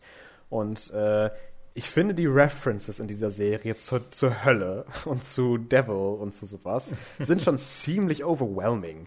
Also äh, er sagt ja zu den Kindern sogar, Quicksilver, äh, let hell loose, Devil Spawn. Also so einfach als Joke hinterhergeschmissen, was aber in dem Kontext halt auch so suspicious ist. Und wenn er dann halt äh, diese Haare so hochgespiked hat wie so zwei Teufelshörner oder äh, wenn in der zweiten Episode, um nochmal zurückzudenken, irgendwie gesagt wird, the devil's in the detail und Agnes dann sagt, that's not the only place he is. Ähm, und solche ganzen Sachen lassen mich dann doch irgendwie glauben, es muss jetzt natürlich nicht Mephisto sein, aber dass irgendeine magische Entität zumindest noch irgendwie ihre Finger mit im Spiel hat. Und dass hm. Quicksilver irgendwie entweder diese Entität selber ist, diese Böse, oder irgendwie ein Herald ist dafür. Ähm, Gerade weil, nicht. also Wanda sagt ja auch, ja, ich, ich weiß gar nicht so richtig, wie ich das erschaffen habe, weil ja. äh, Quicksilver sagt ja auch so ein bisschen, äh, ja, das ist schon ein ziemlicher Step-up von deinen Kräften, ne? was du vorher so gemacht hast und was du jetzt hier aufgebaut hast. Mhm. Und er sagt so, ja, ich weiß auch gar nicht so richtig, wie das entstanden ist, aber es ist eigentlich ganz geil und ich möchte das so abkeepen. es äh, lässt ja auch darauf immer mehr mhm. schließen, noch zusätzlich zu den ganzen Hinweisen, die du geäußert hast, dass da irgendwie nochmal eine größere andere Macht hintersteckt. Ja. Und es ist ja auch, sonst hätte die Serie gefühlt jetzt auch erstmal nicht mehr so viel Material oder Reveals, mhm. Wenn da nichts mehr hinterstecken würde. Genau. Deswegen kann man ja schon ein bisschen davon ausgehen. Und äh, ich bin mal sehr, sehr interessiert daran, wo sie dann hingeht mit diesen zusätzlichen Mächten, die da eine Rolle spielen. Ja, definitiv. Also ähm, ich finde ja auch immer noch, obwohl wir in dieser Folge so ein bisschen in die andere Richtung gesteuert werden, aber das glaube ich noch nicht so ganz. Ich finde, Agnes ist auch noch sehr, sehr suspicious. Ähm, ja. Dass sie quasi. Äh, hat sie nicht auch, hat sie nicht auch literally in Hexenkostüm an, diese Folge? Ja, und das ist ja auch so die Sache, dass äh, alle ja glauben, dass sie Agatha Harkness ist aus den ja, Comics, die Hexe. Habe ich mich an dich erinnert, dass du das mal gesagt hast. Ja, und es gibt auch. Äh, also das, die gibt es auch schon, ich glaube, seit die Serie angefangen hat zu filmen, in der ersten Woche gab es halt auch schon so Set-Pictures irgendwie von ihr in so einem Hexenkostüm. Äh, ob das jetzt Halloween war, weiß ich gar nicht genau oder nicht. Wo aber auch dann alle schon irgendwie gesagt haben, äh, das ist doch Agatha Harkness. Und äh, in Interviews, wenn sie darauf angesprochen wird, ist sie halt dann auch der Vollprofi und lächelt und sagt nichts dazu und sippt nur an ihrem Drink, äh, die Schauspielerin. Also da bin ich mir schon ziemlich sicher. Und das wär, ist ja auch nicht schlimm, dass man das vorher schon irgendwie weiß. Und das macht ja einen guten Twist nicht unbedingt aus. Das sollte halt nur Sinn ergeben. Und ich finde, es macht halt Sinn, dass sie irgendwie auch eine Hexe ist oder irgendwie magisch ist vielleicht. Denn sie sagt ja auch, äh, obwohl eigentlich alle sind ja eingefroren, nur sie kann ja mit ihm noch irgendwie reden, wenn er ihr irgendwas sagt.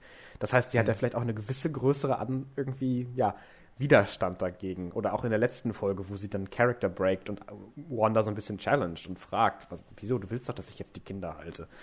Und ähm, sie sagt etwas, was ganz wichtig ist, finde ich, was total interessant ist. Ähm, I took a wrong turn, I got lost. Und ich kann mir halt vorstellen, dass sie vielleicht Wanda so ein bisschen zu irgendwas drängen wollte oder Wanda irgendwie so ein bisschen usen wollte für irgendwas, keine Ahnung, und dann halt nicht realisiert hat, wie mächtig Wanda eigentlich ist und dann selber so ein bisschen da äh, jetzt die Kacke am Dampfen hat und äh, nicht ganz damit gerechnet hat, vielleicht. Ich weiß nicht. Mhm. Also sie ist auf jeden Fall, weil sie auch irgendwie am Rande der Stadt ist und irgendwie entkommen will, so sieht das fast schon aus, wie sie da irgendwie äh, anhält vor und irgendwie in die Ferne blickt. Ähm, und wie sie auch so komisch lacht und ihn anschreit, dead, dead, dead. Das war halt auch so super weird. Ähm, mhm. Und ich bin mir ziemlich sicher, aus einem Grund, und zwar aus dem Grund, dass sie das allererste Mal in den Opening Credits gecredited ist, ähm, diese Folge, dass sie definitiv in den letzten drei Folgen nochmal einen Major Step-Up hat, glaube ich, an, an Rolle. Weil sie ist bis ja. jetzt immer noch, auch wenn wir immer mehr von ihr kriegen, immer noch der Nosy Neighbor. Also sie hat noch nicht so viel mehr dazu, als der Nachbar oder die Nachbarin zu sein. Und ich glaube, das wird sich noch ändern. Äh, auf, auf eine Art oder eine andere. Ich glaube, sie hat irgendwie noch eine Rolle, die größer ist, weil sonst wäre sie, glaube ich, nicht so prominent in, in allen Advertisements und in äh, dem tatsächlichen Intro der Show diese Woche ähm, hm. wo sie halt auch auf ihrem Hintern, glaube ich, irgendwie Naughty geschrieben hatte, was auch ziemlich witzig war. ähm, und äh, ja, keine Ahnung. Ich, ich finde, sie ist immer noch sehr sass. Ja, ja, ja, ja, absolut.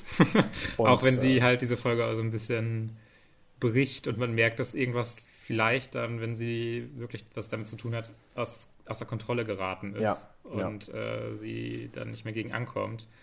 Aber äh, ja, sie spricht ja auch schon dann mit äh, Vision auch noch irgendwie darüber, oh, your Vision und äh, aber du äh, tot und bla bla bla. Ja.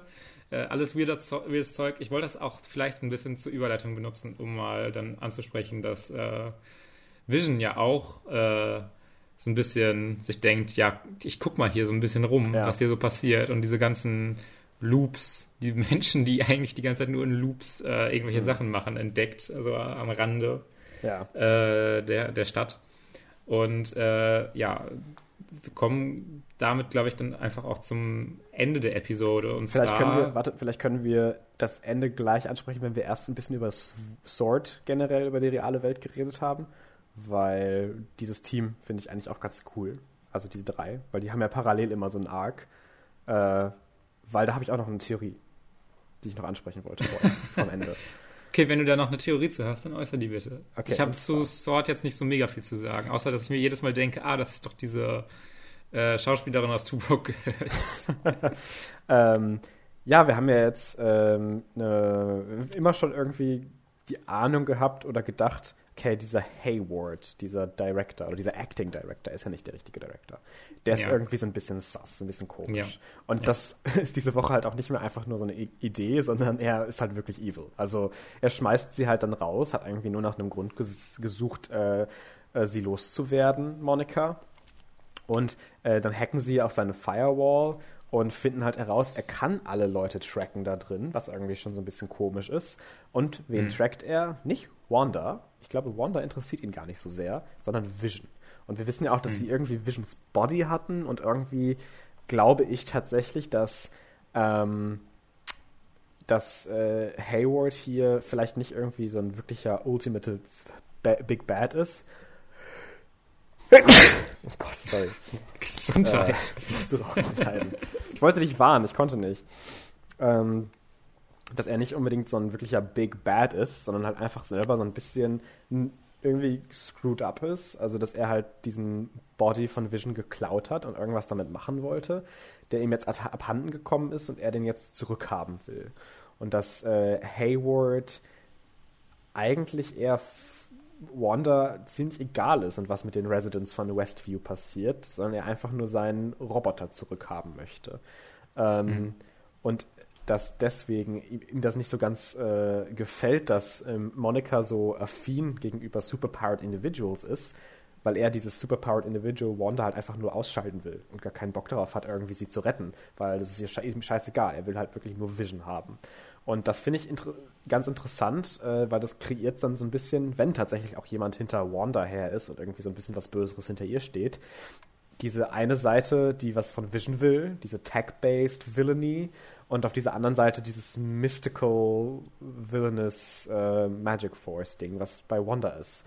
Und das könnte noch ganz cool irgendwie vielleicht in so einer Dualität in späteren Episoden oder im Finale ausgeschlachtet werden. Da ist, glaube ich, so ein bisschen, dass es darauf hinauslaufen könnte.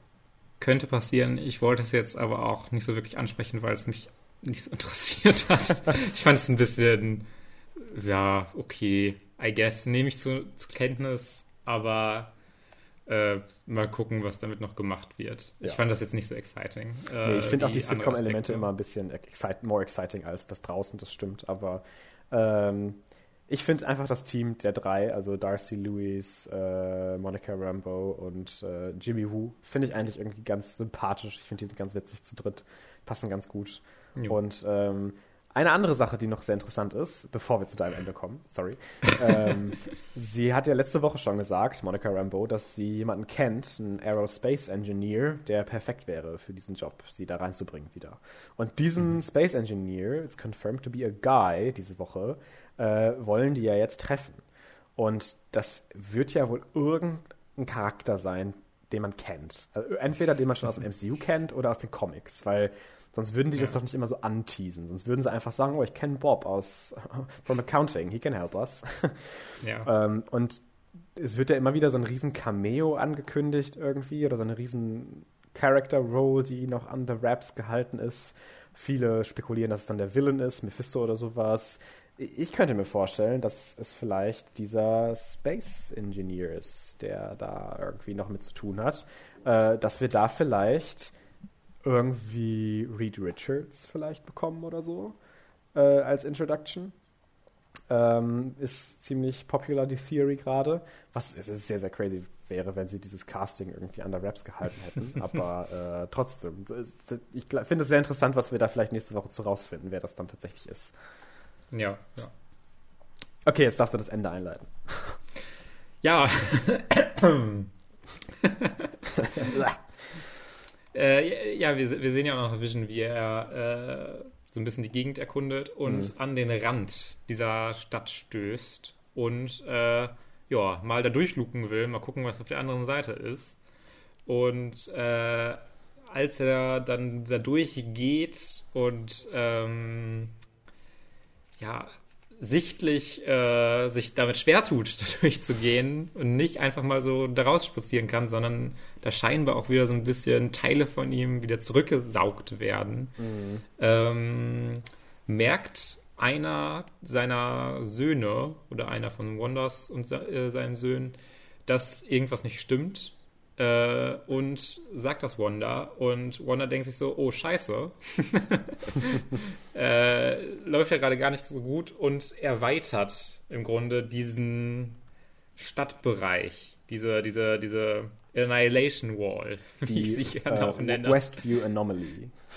Die Westview Anomaly, wenn man es offiziell benennen möchte. Ich finde Annihilation Wall auch gut. Auch sehr gut, ja. Ähm, und erweitert diese, wodurch auch, ich habe ihren Charakternamen vergessen und ich weiß auch nicht, wie die Schauspielerin reist, äh, Max aus True Broke Girls in diese Anomaly äh, hineingezogen wird, weil sie irgendwie im Auto vorher festgebunden wurde, weil sie Vision helfen wollte. I don't know, ich, dem bin ich nicht so ganz gefolgt, warum sie jetzt genau festgekettet wurde, aber sie wurde auf jeden Fall festgekettet äh, mit Handschellen und wurde dann da reingezogen. Ja. Und das ist ziemlich interessant, weil ich bin mal gespannt, wie sie dann in diese Sitcom inkorporiert wird nächste Woche. Ja. Ähm, sie müsste eigentlich auch direkt neben Vision dann ja aufwachen. Äh, vielleicht kann er sie direkt ja auch aus den Gedanken irgendwie befreien und quatscht mit ihr. Weil das wird ja für Wanda auch, glaube ich, nicht einfacher, je mehr Leute in dieser Anomaly drin sind, sie alle zu kontrollieren. Ähm, und deswegen kann ich mir vorstellen, dass sie vielleicht irgendwann so ein bisschen die Kontrolle darüber verlieren könnte. Ähm, was, ich, was, du ja auch gerade kurz angesprochen hattest mit dem Sohn, der dann die äh, Fähigkeit hat, das irgendwie so ein bisschen precognitive, precognitive irgendwie zu spüren. Und er hat, und das ist ja auch aus den Comics, die blaue Energie an seiner Hand. Denn er stopft seinen Bruder mit irgendeinem Energy Field, dass der nicht weiter rennt und kann dann sagen, hey, ich habe jetzt irgendwie Dad in meinem Kopf, äh, wir müssen ihm helfen. Und ich hoffe wirklich, ich bin mir aber tatsächlich gar nicht sicher, ich hoffe wirklich, dass sie die Kids noch irgendwie upagen, dass die tatsächlich in ihre Comicbook-Alter kommen als Teenager, junge Erwachsene. Ähm, mhm. Weil das wäre schon ziemlich, ziemlich cool, finde ich. So zwei äh, Superheroes, zwei neue, die äh, eigentlich recht interessant irgendwie eine Origin-Story haben. Ähm, irgendwie dann doch in dieser Serie auch noch zu etablieren für die Young Avengers später. Und wenn sie das Casting unter Raps gehalten haben, das wäre auch schon ziemlich cool wenn man das tatsächlich noch sieht in der nächsten Folge oder sowas, wenn die nächste Sitcom kommt. Ich bin mir da aber wirklich nicht ganz so sicher. Ja, ja, ja. Weiß ich auch so gar nicht. ich weiß sowieso nicht so viel. Also es ist immer so sehr, sehr spekulativ alles, wenn man über diese Serie redet, weil äh, ja, auch wenn alles geleakt wird, gefühlt, mittlerweile geht es ja wieder, aber äh, man konnte zum Beispiel, das habe ich natürlich nicht gemacht, aber man konnte das Skript für diese sechste Folge wirklich einen Tag vorher sich durchlesen auf Reddit ähm, mhm. Es wurde ganz geleakt. Äh, ich verstehe nicht, wie Marvel plötzlich so ein riesen Security-Problem haben kann. Ähm, das war ja letzte Woche irgendwie auch schon so. Ähm, aber ich glaube, mittlerweile hat sich das auch ein bisschen abgeappt. Also ich glaube, für die nächsten Folgen gibt es auch gar keine Leaks mehr. Äh, hoffentlich bleibt jo. das auch so. äh, okay, ja, ja, Ich bin, ich bin ja auch nicht so mega in dem Comic-Ding Ding, Ding drin oder sowas ja. mit den ganzen Charakteren und References. Äh, deswegen habe ich das einfach mal angesprochen und äh, ja, wäre da jetzt auch noch drauf gekommen mit dem Sohn, ob dir das irgendwas sagt, aber mhm. naja. Äh, was wollte ich jetzt eigentlich, worauf wollte ich hinaus? Ich weiß es nicht mehr. Äh, Vielleicht ist eine Überleitung zum nächsten Thema. Wir haben ja schon ein bisschen darüber geredet jetzt. Ja, ähm, wir haben ja jetzt gar nicht äh, noch das feste nächste Thema. Nee, wir haben eine sonstige Runde. Wobei, doch, doch, doch, doch, doch, doch, doch. Ich kann ja kurz über Madman sprechen. Ach so. es geht aber wieder nur, diese Woche ist wieder relativ kurz. Ähm, ich bin jetzt auch schon so in der Mitte der siebten Staffel. Äh, hm. Vielleicht spielt dieser Eindruck auch schon ein bisschen mit rein. Ähm, aber ich möchte jetzt vor allem halt über die sechste Staffel kurz sprechen. Und zwar ist die sechste Staffel für mich wieder eine der eher schwächeren, mhm. ähm, so zusammen mit der zweiten Staffel. Ich finde, sie findet nicht so richtig äh, in ihrem Plot wirklich Fuß. Sie hat ein paar schöne Episoden auf jeden Fall. Äh, Drogen spielen diese Staffel auch irgendwie eine ganz große Rolle, jetzt wo es dann so auf die 70er zumindest zugeht. Es wird ja nie 1970 in der Serie, aber ich glaube, die sechste Staffel spielt so um 1968. Ähm, und äh, hat da, finde ich, ein paar interessante Ideen, wie es das so darstellt und wie es wirklich. Es gibt so eine Episode, die, wo im Grunde die ganze Crew äh, halt so einen Abend auf Drogen verbringt äh, und da halt irgendwie dann jetzt noch einen Werbetext äh, schreiben müssen, was eine sehr coole Episode auch ist. Und äh, hat immer wieder diese kleineren Highlights, hat aber finde ich nicht so ganz so viel Drive. Und äh, Dons Rumgehure nenne ich es mal, weil er kann einfach nicht treu bleiben seiner Frau, äh, beziehungsweise das ändert sich vielleicht noch mal ein bisschen mit seinem Charakter, aber äh, lange Zeit bleibt er seiner Frau nicht treu und äh, äh, ich, ja, ich habe da auch mal noch ein bisschen was zu gelesen äh, mit dem Madonna-Huren-Komplex. Wieder, ich glaube, Freud oder so ist das. Äh, kann ich auch sehr empfehlen zu lesen, mal sich ein bisschen darüber zu informieren und so die kritische Betrachtung auch mit diesem Thema. Ähm, äh, was aber bei Don auf jeden Fall eine Rolle spielt, dass ich total sehe und äh, wie er halt äh, Frauen sieht und seine Wegbegleiterinnen. Mhm. Ähm, das ist, finde ich, diese Staffel ein bisschen fast schon zu weit gegangen und zu ausgetreten und fügt dann noch Aspekte so ein bisschen hinzu, äh, wo es um so Macht und äh, in einer Szene auch um so eine Sklavenfantasie im Grunde geht, die finde ich so gar nichts wirklich irgendwas irgendwas hinzufügt. Natürlich kann man da wieder irgendwas rein interpretieren, aber für mich war es ein bisschen drüber. Und äh, ja, diese, diese Staffel hat sich für mich dann in vielen Aspekten so ein bisschen, ja, redundant angefühlt. Als ob so, so ja, habe ich gesehen. Äh, es gibt so ein paar Sachen, die wirklich diese Serie und den Verlauf der äh, Staffel nochmal sehr ändern und auch dieses Ende von der sechsten Staffel, wie dann äh, vor allem auch wieder Don äh, in der siebten Staffel am Anfang steht, das ist schon sehr wichtig und substanziell, aber über diese ganze Season gibt es, finde ich, sehr viele Episoden, die so ein bisschen, ja, ein bisschen langsamer sind und auch für die Charaktere mir nicht so viel Neues gibt, wie ich es mir eigentlich wünsche und wie ich es von Mad Men auch eigentlich gewohnt bin. Mhm. Wobei es dieses, äh, die sechste, in der sechsten Staffel immer noch diese wirklich tollen Standout-Episoden, finde ich, gibt, die wirklich äh, cool sind und über die ich mich sehr gefreut habe. Es ist nicht so, dass die jetzt komplett abfällt. Generell hat Mad Men für mich so keine Staffel, die auch nur mediocre ist. Mhm. Die sind alle wirklich zumindest für mich sehr gut, äh, was ich auch sehr, sehr krass finde, das über so sieben Staffeln so ziemlich aufrecht zu erhalten, so die Qualität, auch wenn es da natürlich so ein bisschen Favorites und weniger Favorites gibt. Ähm, und äh, ach so, meine, meine Mutter, mhm. sie hat äh, eine unserer Podcast-Folgen gehört, äh, wo wir über Mad Men oder wo ich über Mad Men gesprochen habe. Ja. Äh, ich glaube, es war die fünfte Staffel, über die wir da äh, gesprochen haben.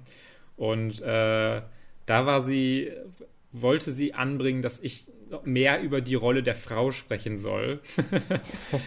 ich, habe, ich habe das direkt gekontert und gesagt, da ging es mir, da ging es schon vorher in der Staffelbesprechung drum. Äh, aber dann möchte ich das vielleicht nochmal herausbringen, wie, äh, herausstellen, wie äh, diese Frauencharaktere auch tatsächlich gezeichnet werden und ähm, wie sie es ja, sich dieses, hat sich halt nicht viel geändert seit der zweiten Staffel für mich von dem reinen Frauenbild. Äh, mhm. Dass es auf der einen Seite dieses klassische Ding ist, wie es in den 60ern viel war, dass die Frauen sehr, sehr benachteiligt waren und zum Beispiel bei einer Scheidung oder sowas äh, auch sehr, sehr schlechte Chancen für äh, irgendwelche Rechte und Kompensation und sowas haben.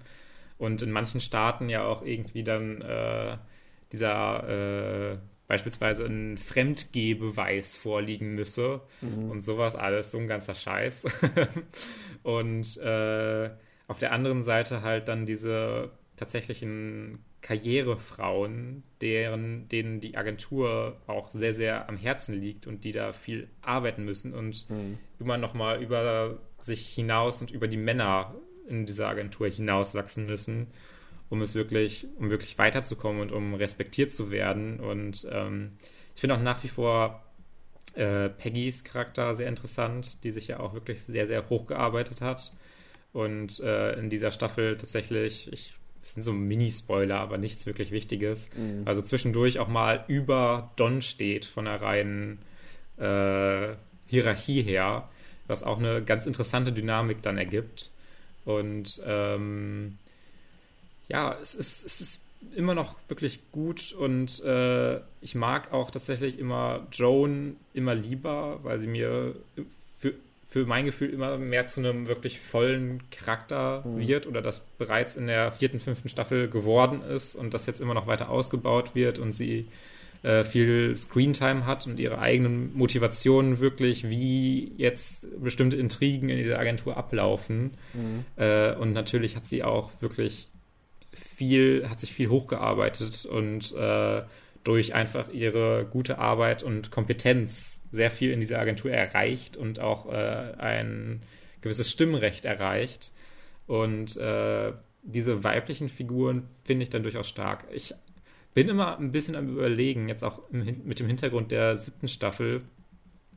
Ich finde äh, schwule Charaktere manchmal ein bisschen, weiß ich nicht. Es wirkt immer etwas komisch auf mich, okay. wie die Darstellung von denen ist, weil sie werden entweder wenn revealed wird, dass sie schwul sind, ich denke da an einen bestimmten Charakter, äh, werden sie dann doch relativ schnell aus der äh, aus der Serie rausgeschrieben. okay. Oder es wirkt immer so ein bisschen merkwürdig, weil sich schwule Charaktere total an die geilen, straighten, weißen Männer ranmachen wollen. Mhm. Was ich dann auch immer so ein bisschen, äh, ja, problematisch finde.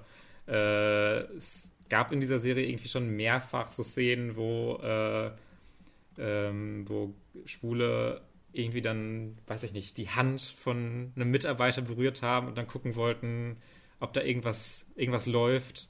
Und die geilen, weißen, alten Cis-Dudes natürlich sagen, ey, nee, also nee, nee. Und äh, dann wird es auch irgendwie nicht mehr richtig angesprochen. Und äh, fand ich ein finde ich ein bisschen diese Darstellung komisch, weil äh, sie oft dann auch auf nichts anderes wirklich hinausläuft, als auf dieses, ja, fast schon schockierend sollende, dass mhm. dieser schwule Mann jetzt irgendwie einen anderen Mann, der gar kein Interesse an ihm hat, äh, sich an den ranmacht. Äh, oder jetzt in der siebten Season gibt es auch eine Storyline, wo sich ein scheinbar schwuler äh, irgendwie eine Frau auch heiraten möchte, mhm. äh, einfach um sich ein bisschen Trost zu spenden und sowas. Und das dann auch wieder eher so die, die, die Einsamkeit und dieses äh, Traurige von äh, Schwulen ähm, in den Vordergrund stellt.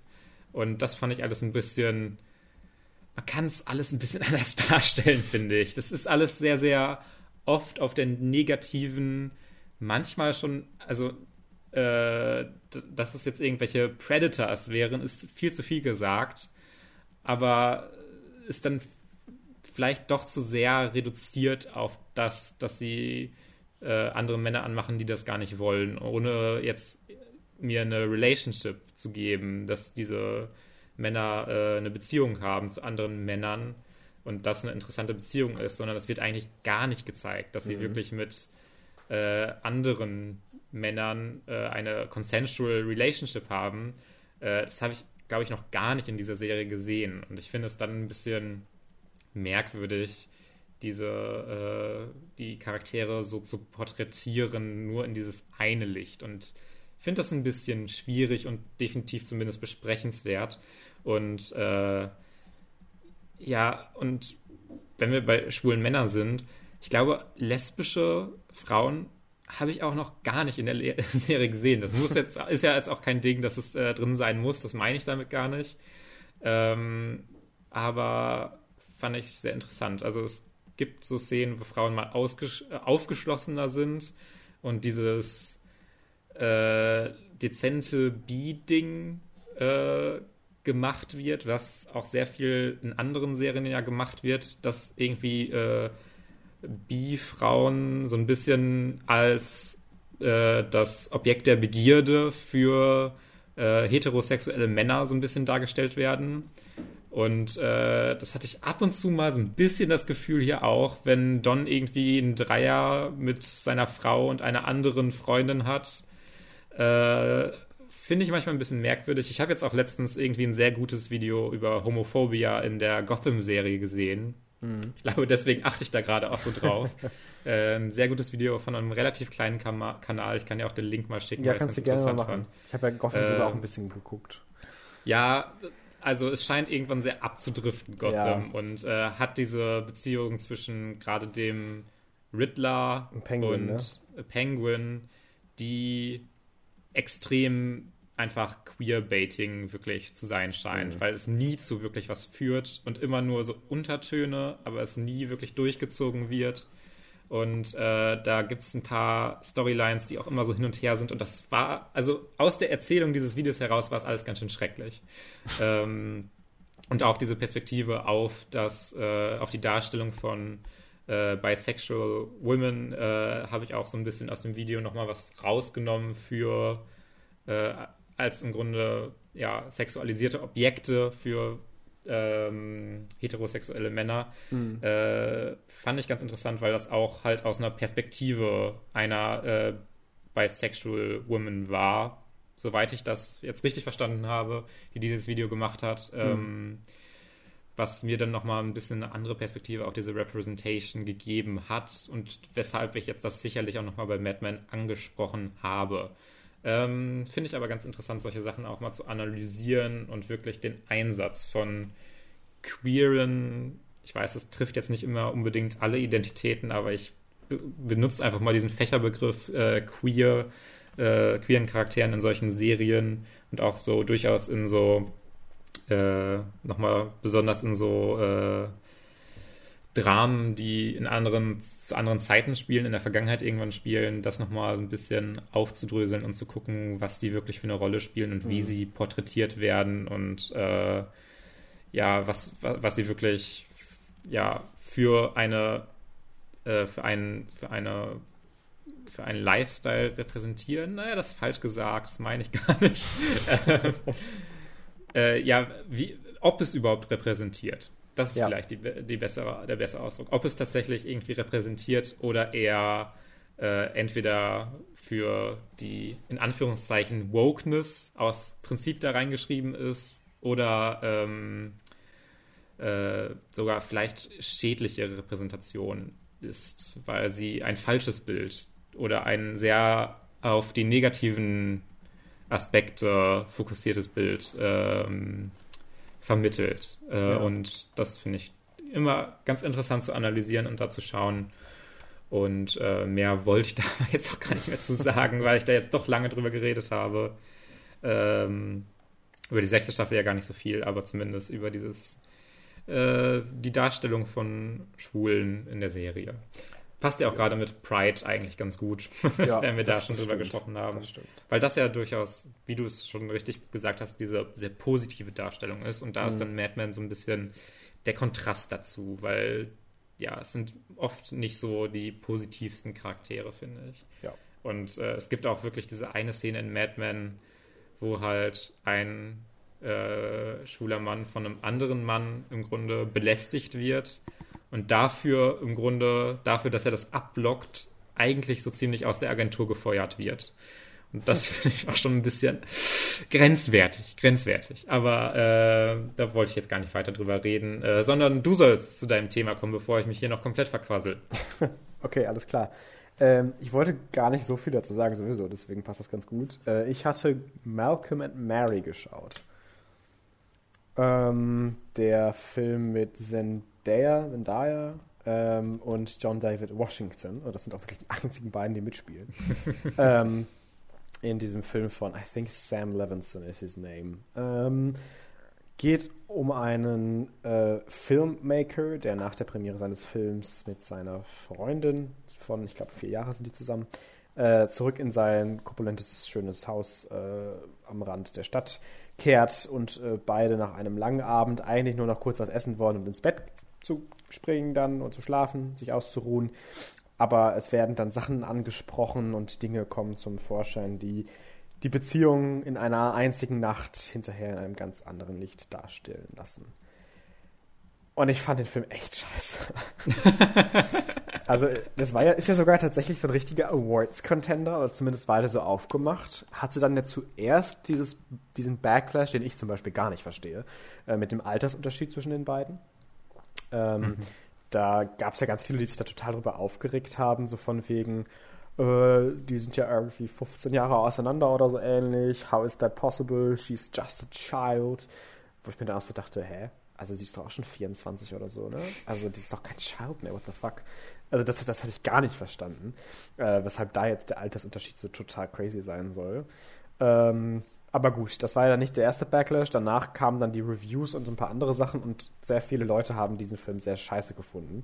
Was ich erst gar nicht verstehen wollte, weil ich dachte, boah, das ist doch bestimmt trotzdem nur noch wegen diesem Backlash und worum es dann da so geht, keine Ahnung. Ich muss mir den erstmal selber reinziehen, um mir da ein eigenes Bild von zu machen, weil ich so viel Negatives gehört habe. Mhm.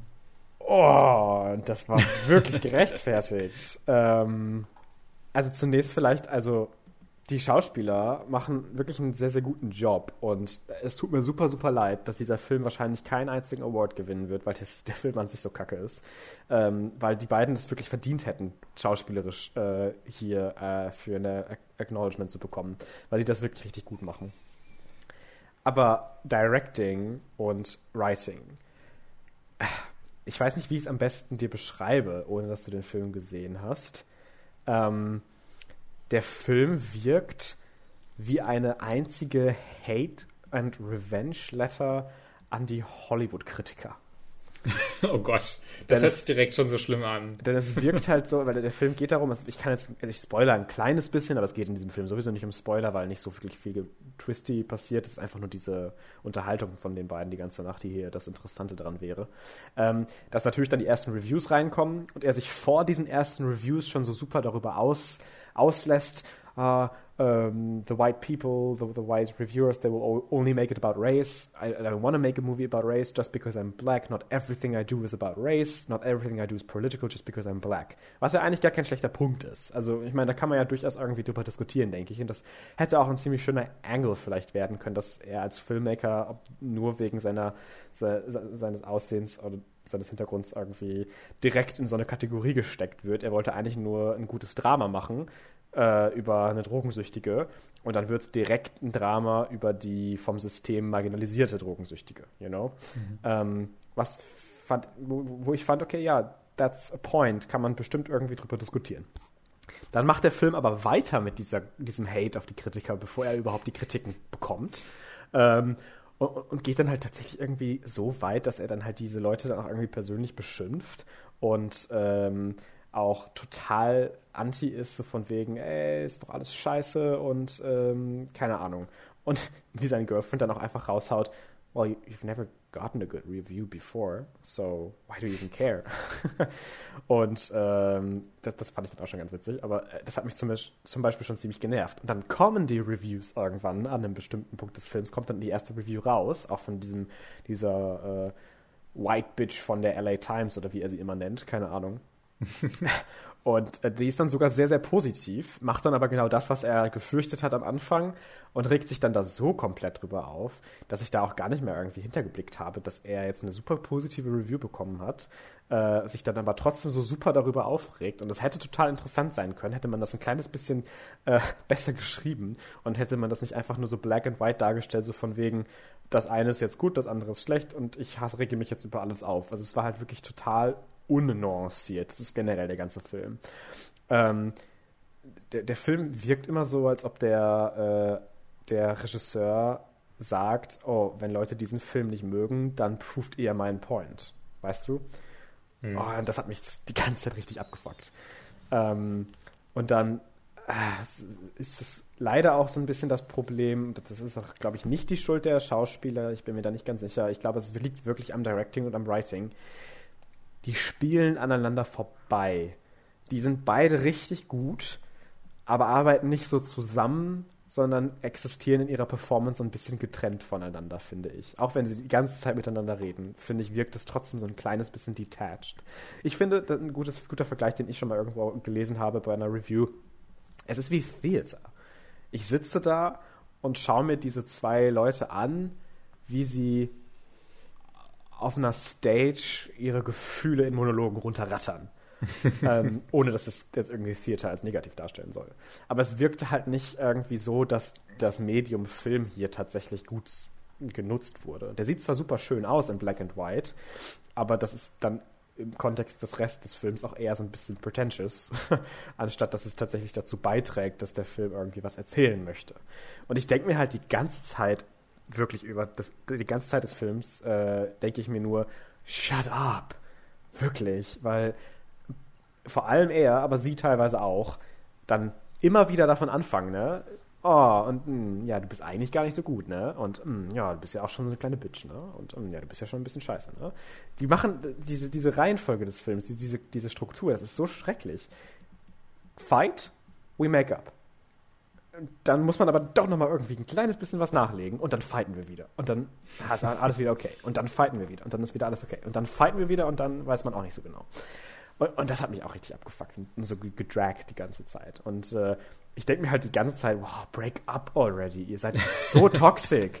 ähm, was, was dann auch, glaube ich, nicht so gut für einen Film ist, der tatsächlich die Relationship ausleuchten will, dass man sich die ganze Zeit denkt, ja, äh, obviously break die jetzt bitte ab, weil das funktioniert nicht. Ähm, und äh, ich finde halt, die, diese Sachen, die gesagt werden über Relationships oder über die beiden, die sich gegenseitig an den Kopf werfen, sind auch so self-indulgent, dass die halt, dass der Autor, man sieht den Autor da sitzen und irgendwelche Sachen rausschreiben, als ob es seine eigene Personal Therapy Session ist. Äh, so, boah, das, das hat er jetzt nicht gesagt, das schreibe ich jetzt da rein. Oh mein Gott, wow. Und boah, was hat sie denn jetzt hier für eine bitchy Antwort gegeben? Damn. Und es ist so richtig flashy ähm, und gar nicht irgendwie subtil in, meiner, in meinem Erlebnis, wie ich den Film gesehen habe, sondern es, es schreit halt alles, was es will, irgendwie sich gegenseitig an den Kopf und das ist dann halt der Film. Mhm. Ähm, ja, ich weiß nicht. Äh, es ist bestimmt irgendwie doch wert, den Film zu schauen, weil ich war nicht gelangweilt, weil es halt immer irgendwie Action ist. Es ist halt nur nicht gut. Und äh, ich kann mir vorstellen, dass äh, man da durchaus irgendwie ein bisschen drüber reden kann, wenn jemand anders den Film auch gesehen hat. Ähm, aber ich war wirklich sehr abgefuckt die ganze Zeit. Ja, hört sich zumindest sehr schade an, äh, dass der Film dann vielleicht auch mit diesen Schauspielern dann auch so sein Potenzial, das er sicherlich dann auch hatte, so zu verspielen scheint.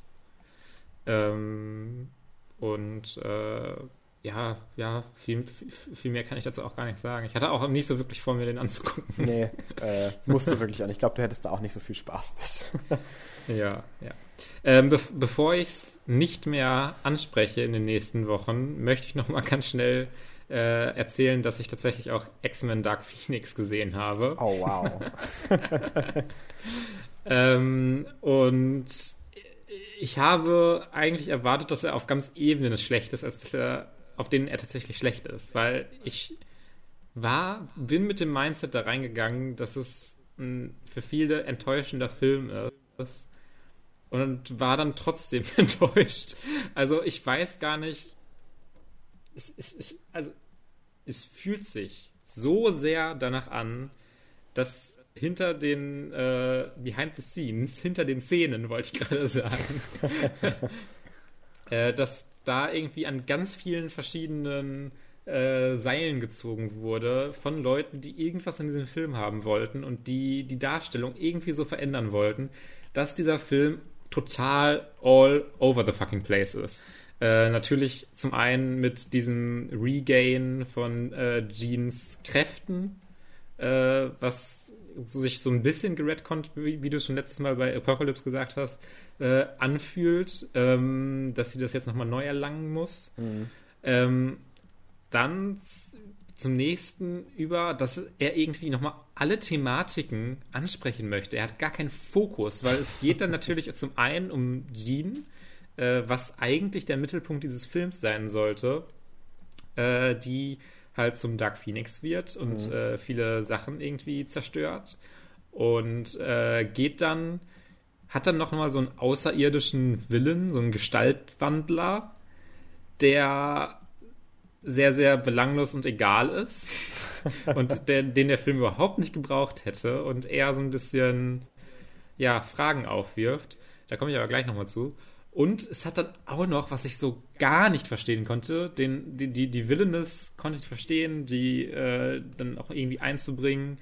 Ähm, das fand ich nicht so schlimm, aber es hat dann auch irgendwie wieder diesen Plot Menschen gegen Mutanten und dass Menschen jetzt Mutanten total schlimm finden, weil Jean halt jetzt einfach einmal irgendwo was angegriffen hat, sind direkt wieder alle Mutanten böse. Und der Film hat überhaupt gar keine Zeit dafür, äh, da, äh, da der Film hat überhaupt gar keine Zeit dafür, das nochmal richtig aufzurollen, sondern es wird nur so angerissen und es wird einfach nur so gesagt, ja, jetzt sind wieder alle Mutanten Bösen und Menschen gegen Mutanten oder sowas. Und äh, ist äh, total, weiß ich nicht, wie gesagt, all over the place. Es geht wieder in alle Richtungen und äh, ist sehr, sehr, ja, fühlt sich überhaupt nicht fokussiert an. Mhm. Dann habe ich aber auch noch ein riesiges, riesiges Problem mit der Darstellung von Jean äh, in diesem Film, weil mhm. ich weiß wirklich nicht so richtig warum. Aber äh, in dem Dark Phoenix Film wird sehr, sehr stark versucht, die Schuld von Jean irgendwie wegzunehmen. Dass sie gar nicht diese, dieser böse Dark Phoenix im Grunde wird, sondern dass es eine kosmische Kraft ist, die in sie reinfährt und die das dann so ein bisschen diese Sachen macht, aus Versehen mal einen der X-Men umbringt. ähm, wirklich, das sieht wirklich so aus wie aus Versehen. Und äh, diese ganze Kraft ja gar nicht kontrollieren kann und da immer wieder das Gute durchscheint. Dass das Gute durchscheint, das ist tatsächlich auch beispielsweise im Comic so. Aber Jean macht im Comic wirklich so absolut abgrundtief böse Dinge mhm. die auch ihren Sinn für diese Storyline haben. Das ist für mich die Essenz dieser Storyline, dass sie nicht diese, diese äh, eigentlich Gute ist, die nur durch sowas Äußeres dann so leicht verändert wird, für das sie aber gar nichts kann, mhm. sondern sie ist dieser Dark Phoenix, der diese bösen Dinge macht ähm, und macht verurteilenswerte Dinge. Und dieser Film schifft da die ganze Zeit in so vielen Szenen drumherum, sie als böse darzustellen sondern sie soll immer dieser, dieser, dieser, dieser, dieser Charakter sein, der eigentlich so ein bisschen unschuldig ist und mhm. dann nur durch diese Kräfte gelenkt wird. Was ich so gar nicht nachvollziehen kann, warum man in diese Richtung geht. Ich verstehe es einfach nicht, weil es zerstört den Purpose dieser, Storyline so ein bisschen. Ich finde, das Wenn ist ja auch noch das, was den äh, Last Stand-Film ja auch so ein bisschen einfach noch watchable hält und auch gerettet hat. äh, weil ich da ja tatsächlich äh, von Famke Jensen dargestellt, Jean Grey, äh, einfach sehr, sehr interessant und sehr, sehr gut gemacht finde tatsächlich. Auch mit dem Ende, was sie dann hinterher äh, durch Wolverine leider erleiden muss. Äh, das hat, finde ich, gut funktioniert da im Vergleich. Ähm, Oder besser. Ja, zumindest be be besser auf jeden Fall. Ja, ja, besser.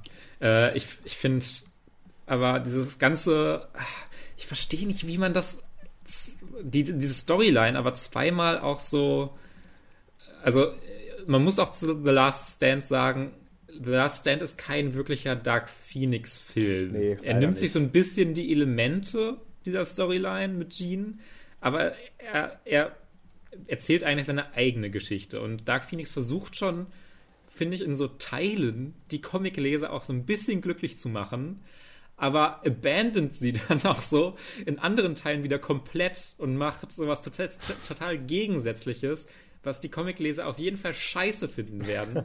Und das ist halt dieses Ding, was sich total anfühlt wie ganz viele verschiedene Köpfe, die alle was Verschiedenes machen wollten. Ähm, was total, ja, out of place wirkt. Und ähm, mhm. es ist ja auch wirklich so, äh, was ich auch noch ansprechen wollte. Es ist ja diese, habe ich schon gesagt, diese kosmische Entität im Grunde fast schon, genau. die in Jean reinfährt. Und ähm, die hat vorher halt auch die, äh, die, die Heimat von dem Willen im Grunde so ein bisschen zerstört. Diese kosmische Identität. Mhm. Das Problem ist, dass es nicht Jean war, die diese, diese Welt zerstört hat, sondern diese kosmische Identität. Diese Schuld wird wieder von Jean runtergenommen. Und es ist eigentlich sehr, sehr bewusst so in der mhm. Dark Phoenix Storyline, dass Jean auch verantwortlich dafür ist, wirklich Zivilisationen auszulöschen. Oh, Sagen wir es einfach so, wie es ist. Und dafür dann auch äh, im Grunde von anderen Personen zur Rechenschaft gezogen werden soll. Und das ist nicht so dieses komische Ding, ja, diese Entität ist jetzt in dich reingefahren, deswegen müssen wir sie aus dir raus extrahieren, weil sie meine, meine Rasse irgendwie getötet hat, mhm. diese Entität in dir drin, mhm. sondern es war einfach fucking Gene Dark Phoenix und hat dafür, weiß ich nicht, es bietet so viel mehr Kontext und äh, mhm. so viel mehr moralisches Dilemma dann auch am Ende, auch für die X-Men, ob sie sagen, äh, ja, Jean ist jetzt wieder sie selbst, aber dieser Dark Phoenix steckt noch so ein bisschen in ihr, ja. wo sie dann wirklich überlegen müssen, kämpfen wir jetzt wirklich für Jean? Machen wir das? Weil mhm. die haben schon einen Punkt da drin, dass der Dark Phoenix wieder rausbrechen könnte und das Universum theoretisch vernichten könnte. Mhm. Äh, vielleicht ist es doch besser, sie zu töten, um das äh, zu verhindern. Und so ein, so ein moralisches Dilemma ergibt sich halt in diesem Film gar nicht, sondern Jean ist halt einfach hinterher die Heldin von allem. Ich glaube, sie kriegt hinterher auch so an der, äh, an der äh, Schule für Begabte halt so ein Schild dass sie total die Heldin war, die total sich aufgeopfert hat und sowas. Und äh, diese verklärte Darstellung der Jean Grey ist wirklich für mich so ein bisschen das Schlimmste gewesen und wo ich einfach diese Entscheidung nicht nachvollziehen kann. Und der Film ist dann halt an all seinen anderen Orten auch noch so all over the place. Mhm. Endet dann auch mit so einer Szene zwischen äh, Magneto und ähm, Charles Xavier, mhm. äh, die wirklich nur so da drin wirkt, weil der Großteil der Reihe halt so auf sie fokussiert war. Aber dieser Dark Phoenix-Film hat so gar nichts mit deren Beziehung zu tun. Und deswegen wirkt es für diesen Filmabschluss total out of place. Ähm, es ist wirklich, äh, da geht in so viele Elemente rein. Es ist so viel, so, es sind so viele Richtungen, in die er gehen will. Und das führt dazu, dass er in keine Richtung wirklich mit äh, Fokus oder Qualität gehen kann und äh, einfach nur ja ein paar nette Special Effects hat, aber es ist halt sehr traurig, finde ich, dass, also ich meine, ich habe ja Dark Phoenix leider noch nicht gesehen, aber ich, ich habe alles gehört darüber, was ich hören will. Ähm, ich finde es halt sehr schade, dass kurz bevor Marvel und das MCU die X-Men recht bekommen hat, noch ein schlechter Dark Phoenix-Film gemacht wurde. Dass ja, das, ja. Der jetzt erstmal für die nächst, das nächste Jahrzehnt wieder nicht nochmal aufgegriffen werden kann, die Story. Das meinte ja. ich ja schon mal, dass das wahrscheinlich jetzt mit Wanda so ein kleines bisschen versucht wird aufzufangen, die ja auch so ein bisschen in so eine Richtung geht von Evil. Aber es ist natürlich nicht ansatzweise das Gleiche. Ja, mit Wanda könnte, könnte es auch fantastisch funktionieren. Also würde ich zumindest sagen, wenn sie sich richtig entwickelt. Äh, wäre das jetzt kein total absurder, mhm. schlechter Move, finde ich. Äh, könnte man machen, aber es wird ja sicherlich nicht, erstmal nicht in diese Richtung gehen. Nee, wahrscheinlich nicht. There are rumors, und wirklich, ich ja. möchte das nochmal stretchen, dass es Rumors und keine Leaks sind, das ist ja heutzutage manchmal sehr ähnlich. Ähm, wirklich keine Leaks, Rumors und Hopes vielleicht auch von manchen. Ich weiß nicht, wie legit das alles ist, äh, dass, dass Leute sich das äh, zusammenreimen dass maybe Magneto in WandaVision vorkommt aus dem Fox-Universum weil so. er, er ja in den Comics der Vater in dem Universum von ihr ist, ähm, von den X-Men, aber im ja. MCU ja nicht. Und dass man das irgendwie damit inkorporiert. Und das ist halt das, was Fans gerade sich dann fragen und exciten. Could we actually get Magneto, äh, Ian McKellen Magneto vielleicht wieder? Äh, in WandaVision. Oh, ja, da würde ich mich auch sehr drüber freuen, weil also ich, ich verbinde jetzt so Michael, Michael Fassbender verbinde ich jetzt so sehr diese letzten beiden Filme, wo er mir so ja. egal geworden ist und ich ihn so blöd charakterlich ja. fand. Wobei das ist ja nicht, ähm, nicht sein Fault, leider als Actor. Nee, nee, aber er, ist mir deshalb so im. Kopf. Äh, deswegen würde ich mich auf jeden Fall auch mehr über die originale Besetzung freuen. Äh, das wäre tatsächlich ein sehr schönes Ding zu sehen, äh, um, wobei ich jetzt auch nicht mit rechne. Ich rechne da gar nicht äh, mit, aber ich meine, selbst wenn es Michael Fassbender ist, wäre ich sehr geflasht. Ähm, das will ich auch nochmal anmerken. Das wäre immer noch sehr cool. Das wäre ähm, immer noch sehr cool, ja. Aber äh, ich glaube auch nicht dran. Da müssen sie aber bitte die, die, die Past. Da muss, muss es äh, ein Magneto sein, der nicht mit den X-Men-Filmen zusammenhängt. Ich bin aus einem noch anderen Universum. Lol, hi. ähm, ich ja. bin sehr, sehr gespannt, was da noch so kommt, genau.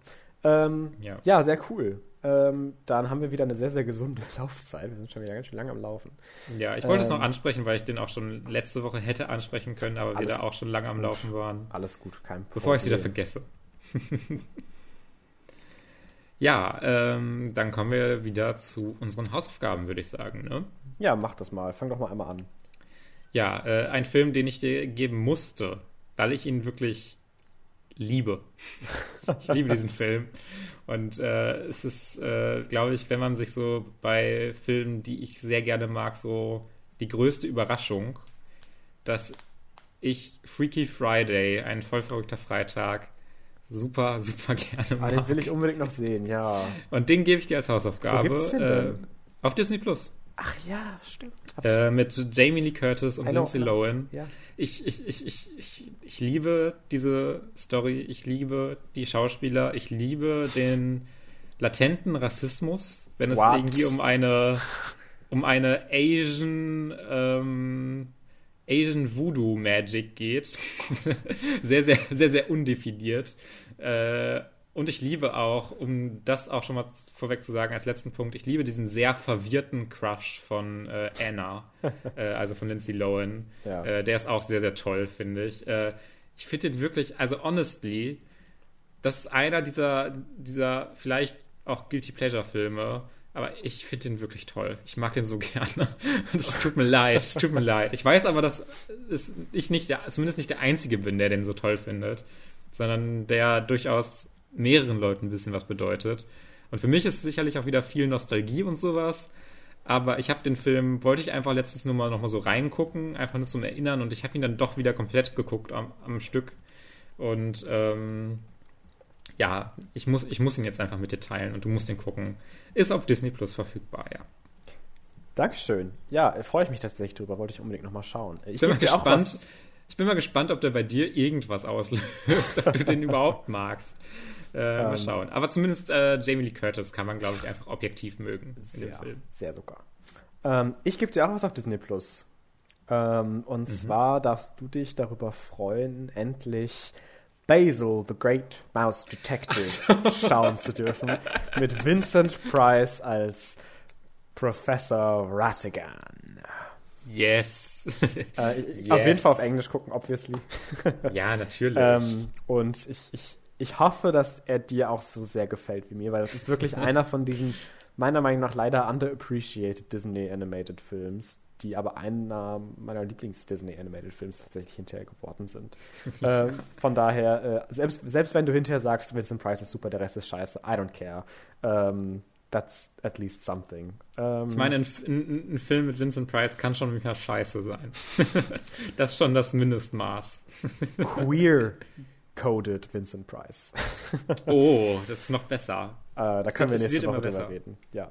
ja. Ähm, alles klar, ich freue mich sehr über unsere beiden Hausaufgaben. Ich glaube, das wird ganz witzig nächste Woche. Ja. Ähm, gut. gut. dann äh, sagen wir noch äh, alles Gute. Bis nächste Woche. Stay funky and fetch those films. Mortal Kombat. Ja, bye macht's bye. gut.